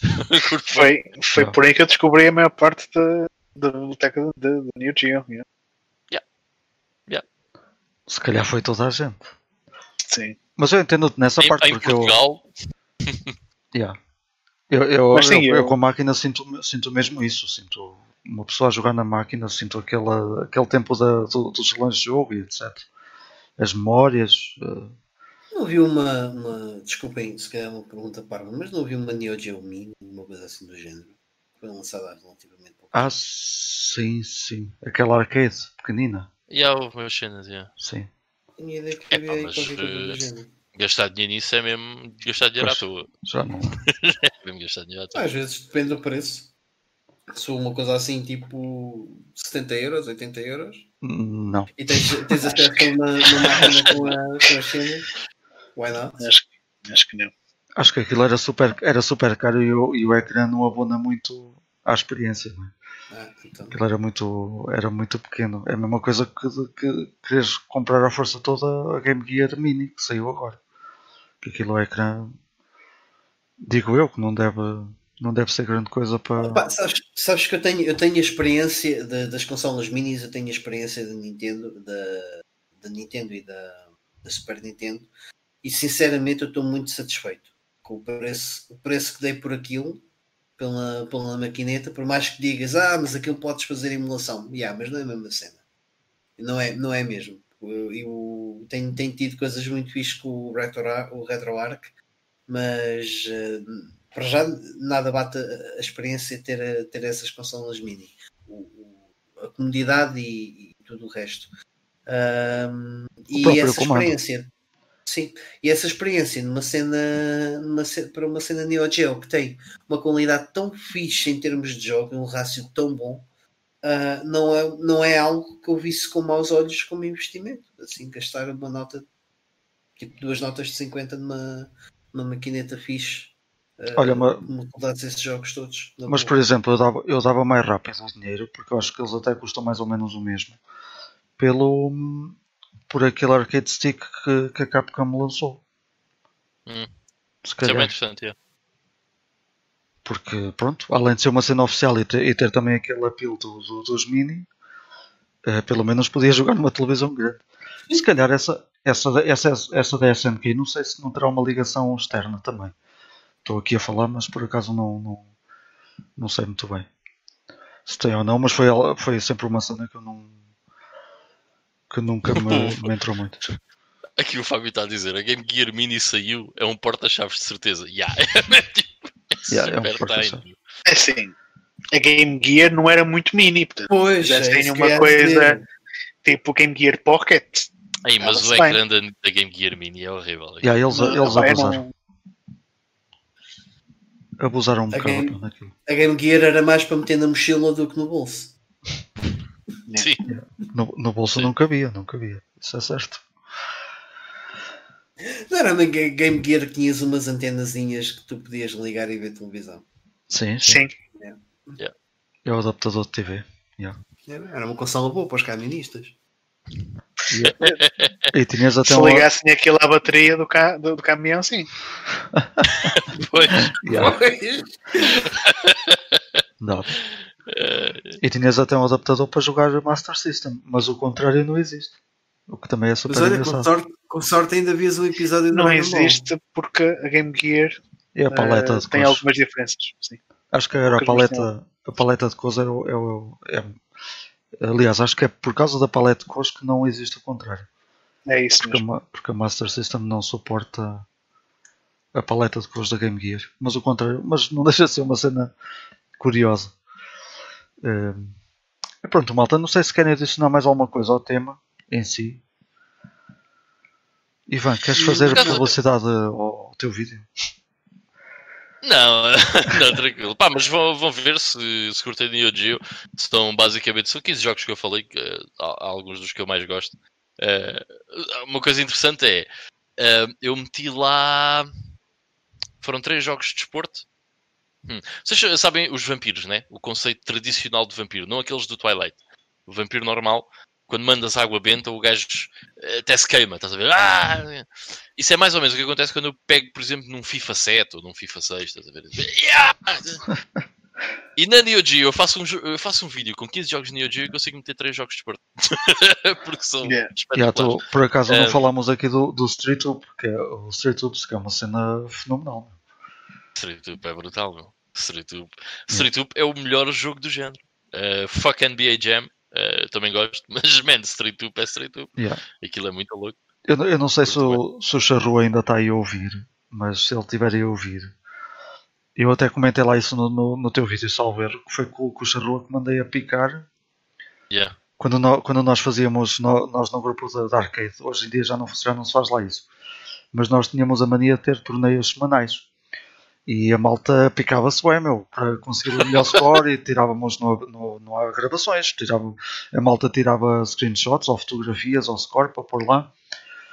E, e o, o, o Charrua papou toda a gente no, no Street Hoops, tinha sempre o, o melhor score e, e eu lembro-me de ter mandado a picar, man, e não conseguia. não- ainda conseguia Man, chegar para o outro- de longe, mas Há outro jogo que o Charru é mestre, uh, que é Street Fighter Alpha 2, maluco. E é assim, eu até acho que jogo relativamente bem Street Fighter Alpha 2. Pá, eu tinha grandes picardias com o Charrua e perdia quase todos os rounds, mas era. Pá, era da louco jogar com o gajo, mas levava bem na boca. Yeah.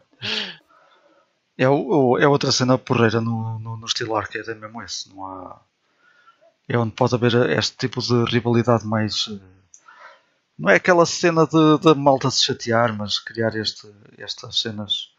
E, esse- e esses torneios que nós fazíamos lá eram, eram bem brutais. A diferença É, é uma cena numa que tenho. Diz, Diz, diz. Mike. Força. Até, eu ia dizer, a diferença está no arcade, estás a ver? Em vez de estar a jogar Counter-Strike, ah, é, é- é tão simples quanto isto. É que o gajo está do outro lado e vai dizer: Oh, you motherfucker! Estás ao meu lado na arcade, vais-me chamar motherfucker, não vais? de certeza absoluta, it's not gonna happen.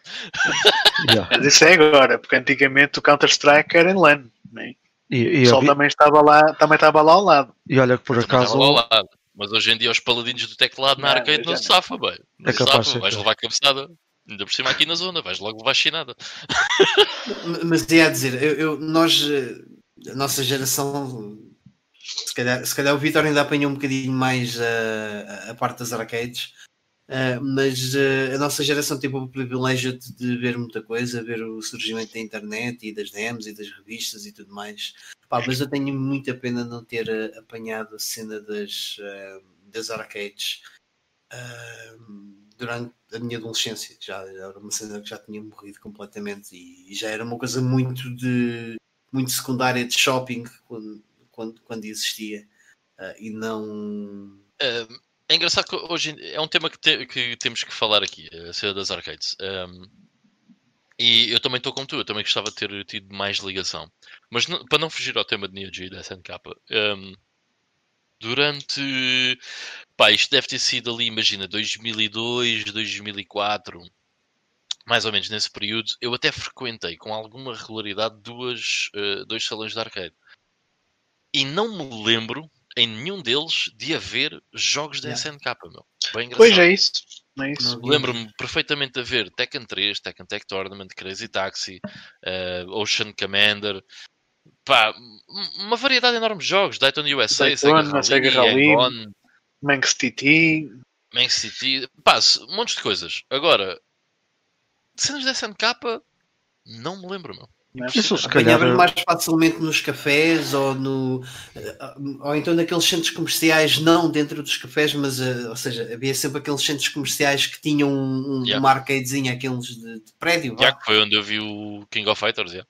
Era... Essa era uma máquina da MVS porque ela não tinha só o King of Fighters, tinha mais jogos. É que não me lembro quais é que eram porque eu queria jogar King of Fighters porque eu era grande fã de, de jogos de luta. Mas ela tinha mais jogos, já. Então, é, então essa aí se calhar não era a SNK. Eu por acaso conheço uma, uma dessas máquinas ehm, por causa deste, de, deste rapaz da, das máquinas, onde, onde trazia o, o, King of Fighters e, e uma porrada de jogos da, tudo da, da SNK, mas já era computador lá dentro, a correr um sistema proprietário. Quer dizer, se calhar era da, da SNK, não, não corria era MVS, nem multicarts nem nada, era já computador, o que era super engraçado.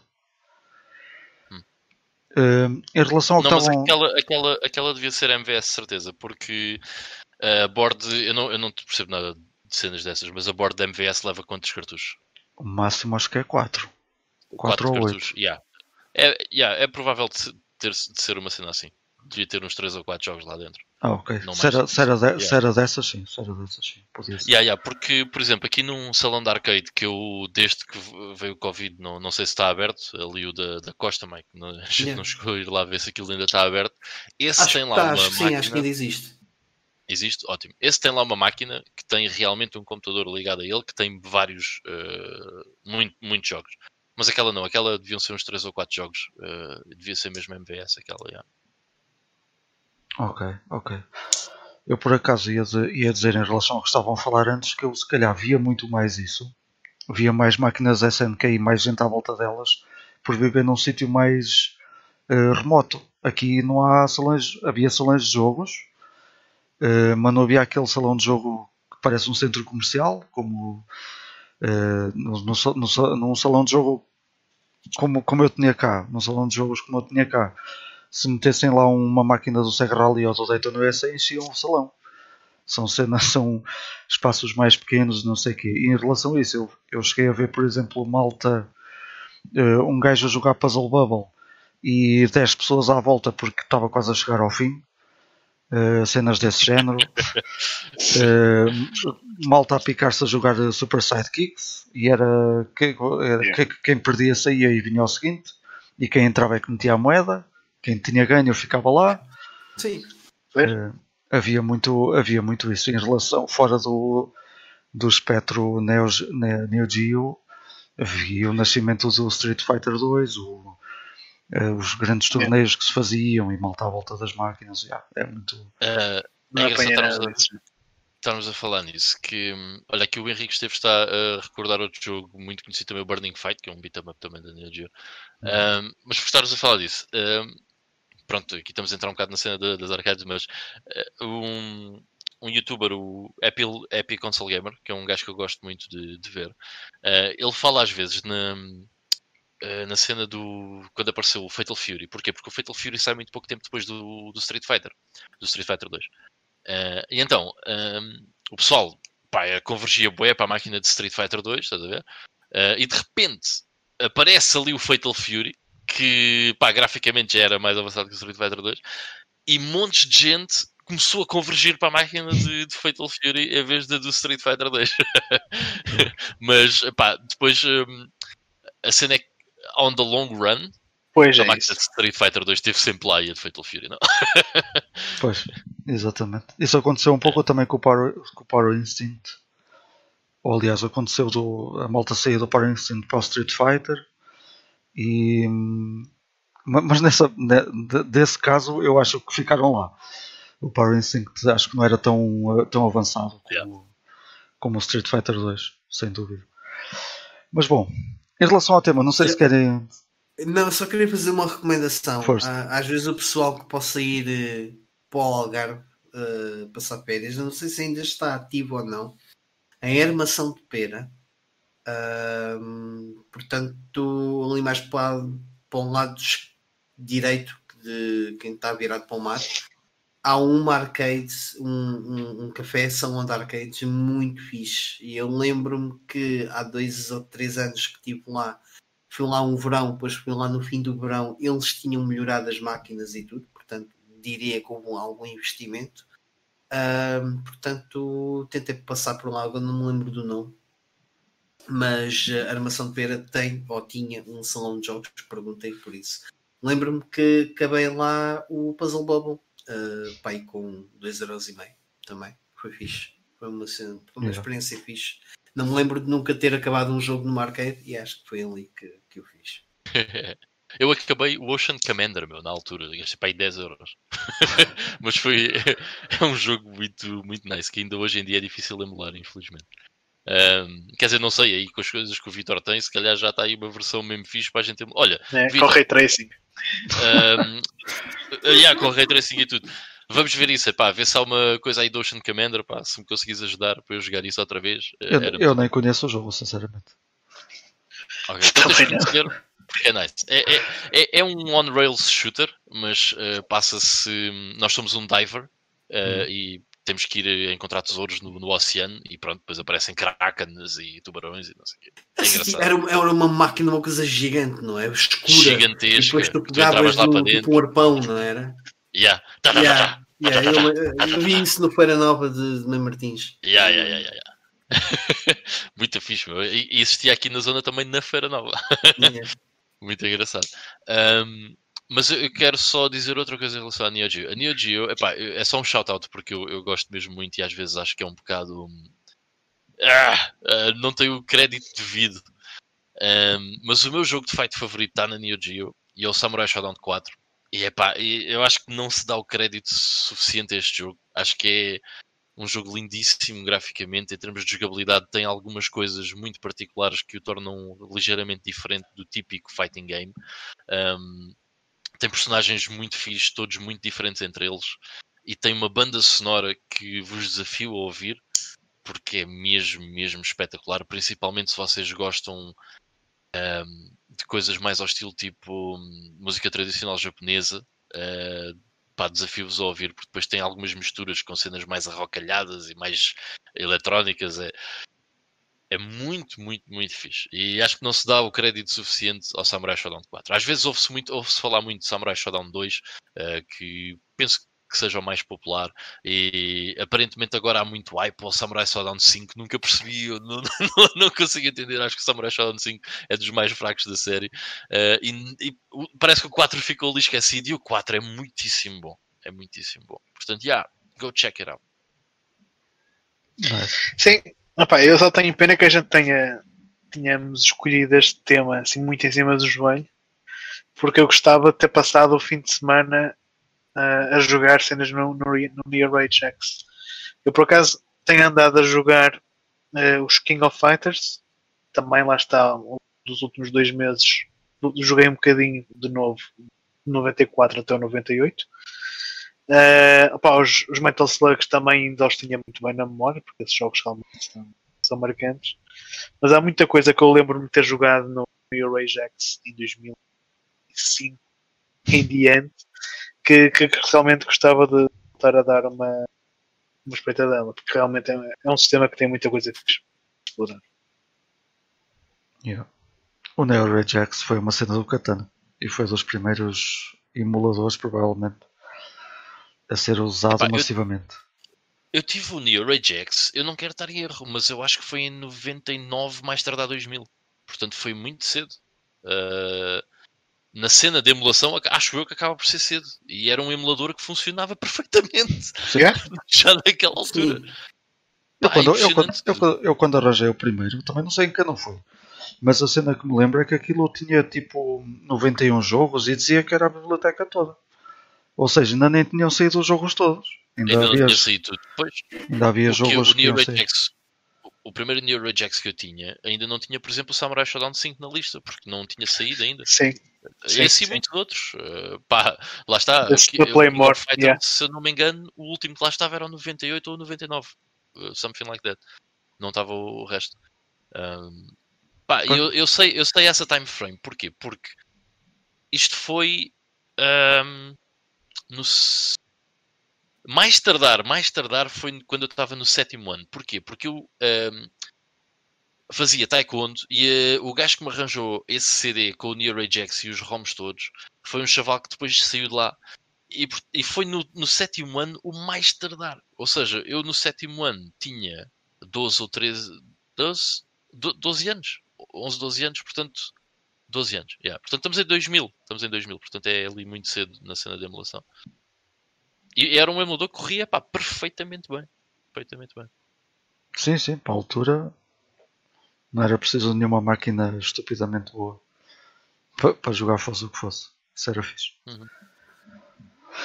Bom, eh, olha, o Mike já está a abrir a boca. Já. Está na hora. Já, ui, já está muito mais do que na hora.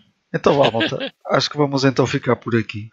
Eh, falámos então aqui de principalmente de memórias. Foi, como disse o Ivo, foi assim um tema. Nós somos assim, é tudo à última da hora. Mas o que interessa é virmos para aqui falar, passar um bom momento, ter também o vosso feedback. eh, o que eu já agradeço eh, por, ter, por terem estado aí a dar as vossas dicas e também por, por estarem aqui a, a ouvir-nos. O, o Fábio até estava a, a falar há pouco de como, como encontrou o World Heroes e o, e o Metal Slug. Portanto, toda a gente terá, obviamente, memórias com, com SNK, com, aliás, com a, com a Neo Geo. E mesmo que achemos que não, de certeza que já tocamos numa máquina com MVS e com um jogo qualquer lá dentro. Até porque eh, a library é pequena, mas se forem dar uma vista de olhos à, à lista, vão ver lá jogos escritos que vocês nunca viram na vossa vida e se calhar até já os jogaram. Isso acon- acontece-me a mim, aconteceu-me a mim, continua a acontecer eh, com jogos hum, eh, não só da Neo Geo. Olha, eu descobri o Magical Crystals há 3 ou 4 anos, que foi o primeiro jogo provavelmente que eu joguei numa, numa, numa máquina arcade, do tempo do Toki, do Toki, eu joguei o Toki, havia essa máquina ao lado, e eu andei anos e anos e anos a tentar descobrir qual era o jogo, e descobri sem querer eh, o Magical Crystals, e fiquei bem contente, e passei bem tempo a jogar isso. E portanto, provavelmente isso já aconteceu a toda a gente, e já e vão continuar a, a encontrar jogos que a certa altura da vossa vida jogaram e não se lembram deles. E isso acontece de certeza com, com uma máquina arcade. Eh, portanto, mais uma vez, muito obrigado por terem estado aí. Muito obrigado se estão a ouvir n- novamente ou, ou a reouvir o, o podcast. E vemo-nos para a semana com um tema que ainda nem nós sabemos qual é, obviamente. É, já sabemos, já. Já? ok. Mas, mas prometemos que vamos saber antes. Lá para quinta ou sexta-feira já sabemos. Olha, o Charrua está aqui a dizer que gostava de ter entrado na conversa. Portanto, temos que convidar o Charrua num futuro próximo para, para outro tema. Ok. Pronto, fica ficas convidado para ir para. Vamos pensar em qualquer coisa onde o, onde o Charrua encaixe bem. Também não é difícil. Não é, não é nada difícil. Pode ser o tema da- da- da- das arcades no geral, como o Ivan estava a falar, como o Ivan estava a falar há pouco. Acabamos de tocar nesse tema e olha, quem sabe. Portanto, malta, vemo-nos para a semana, fiquem bem, joguem muito. Fiquem bem, Tá pessoal. Tchau, pessoal.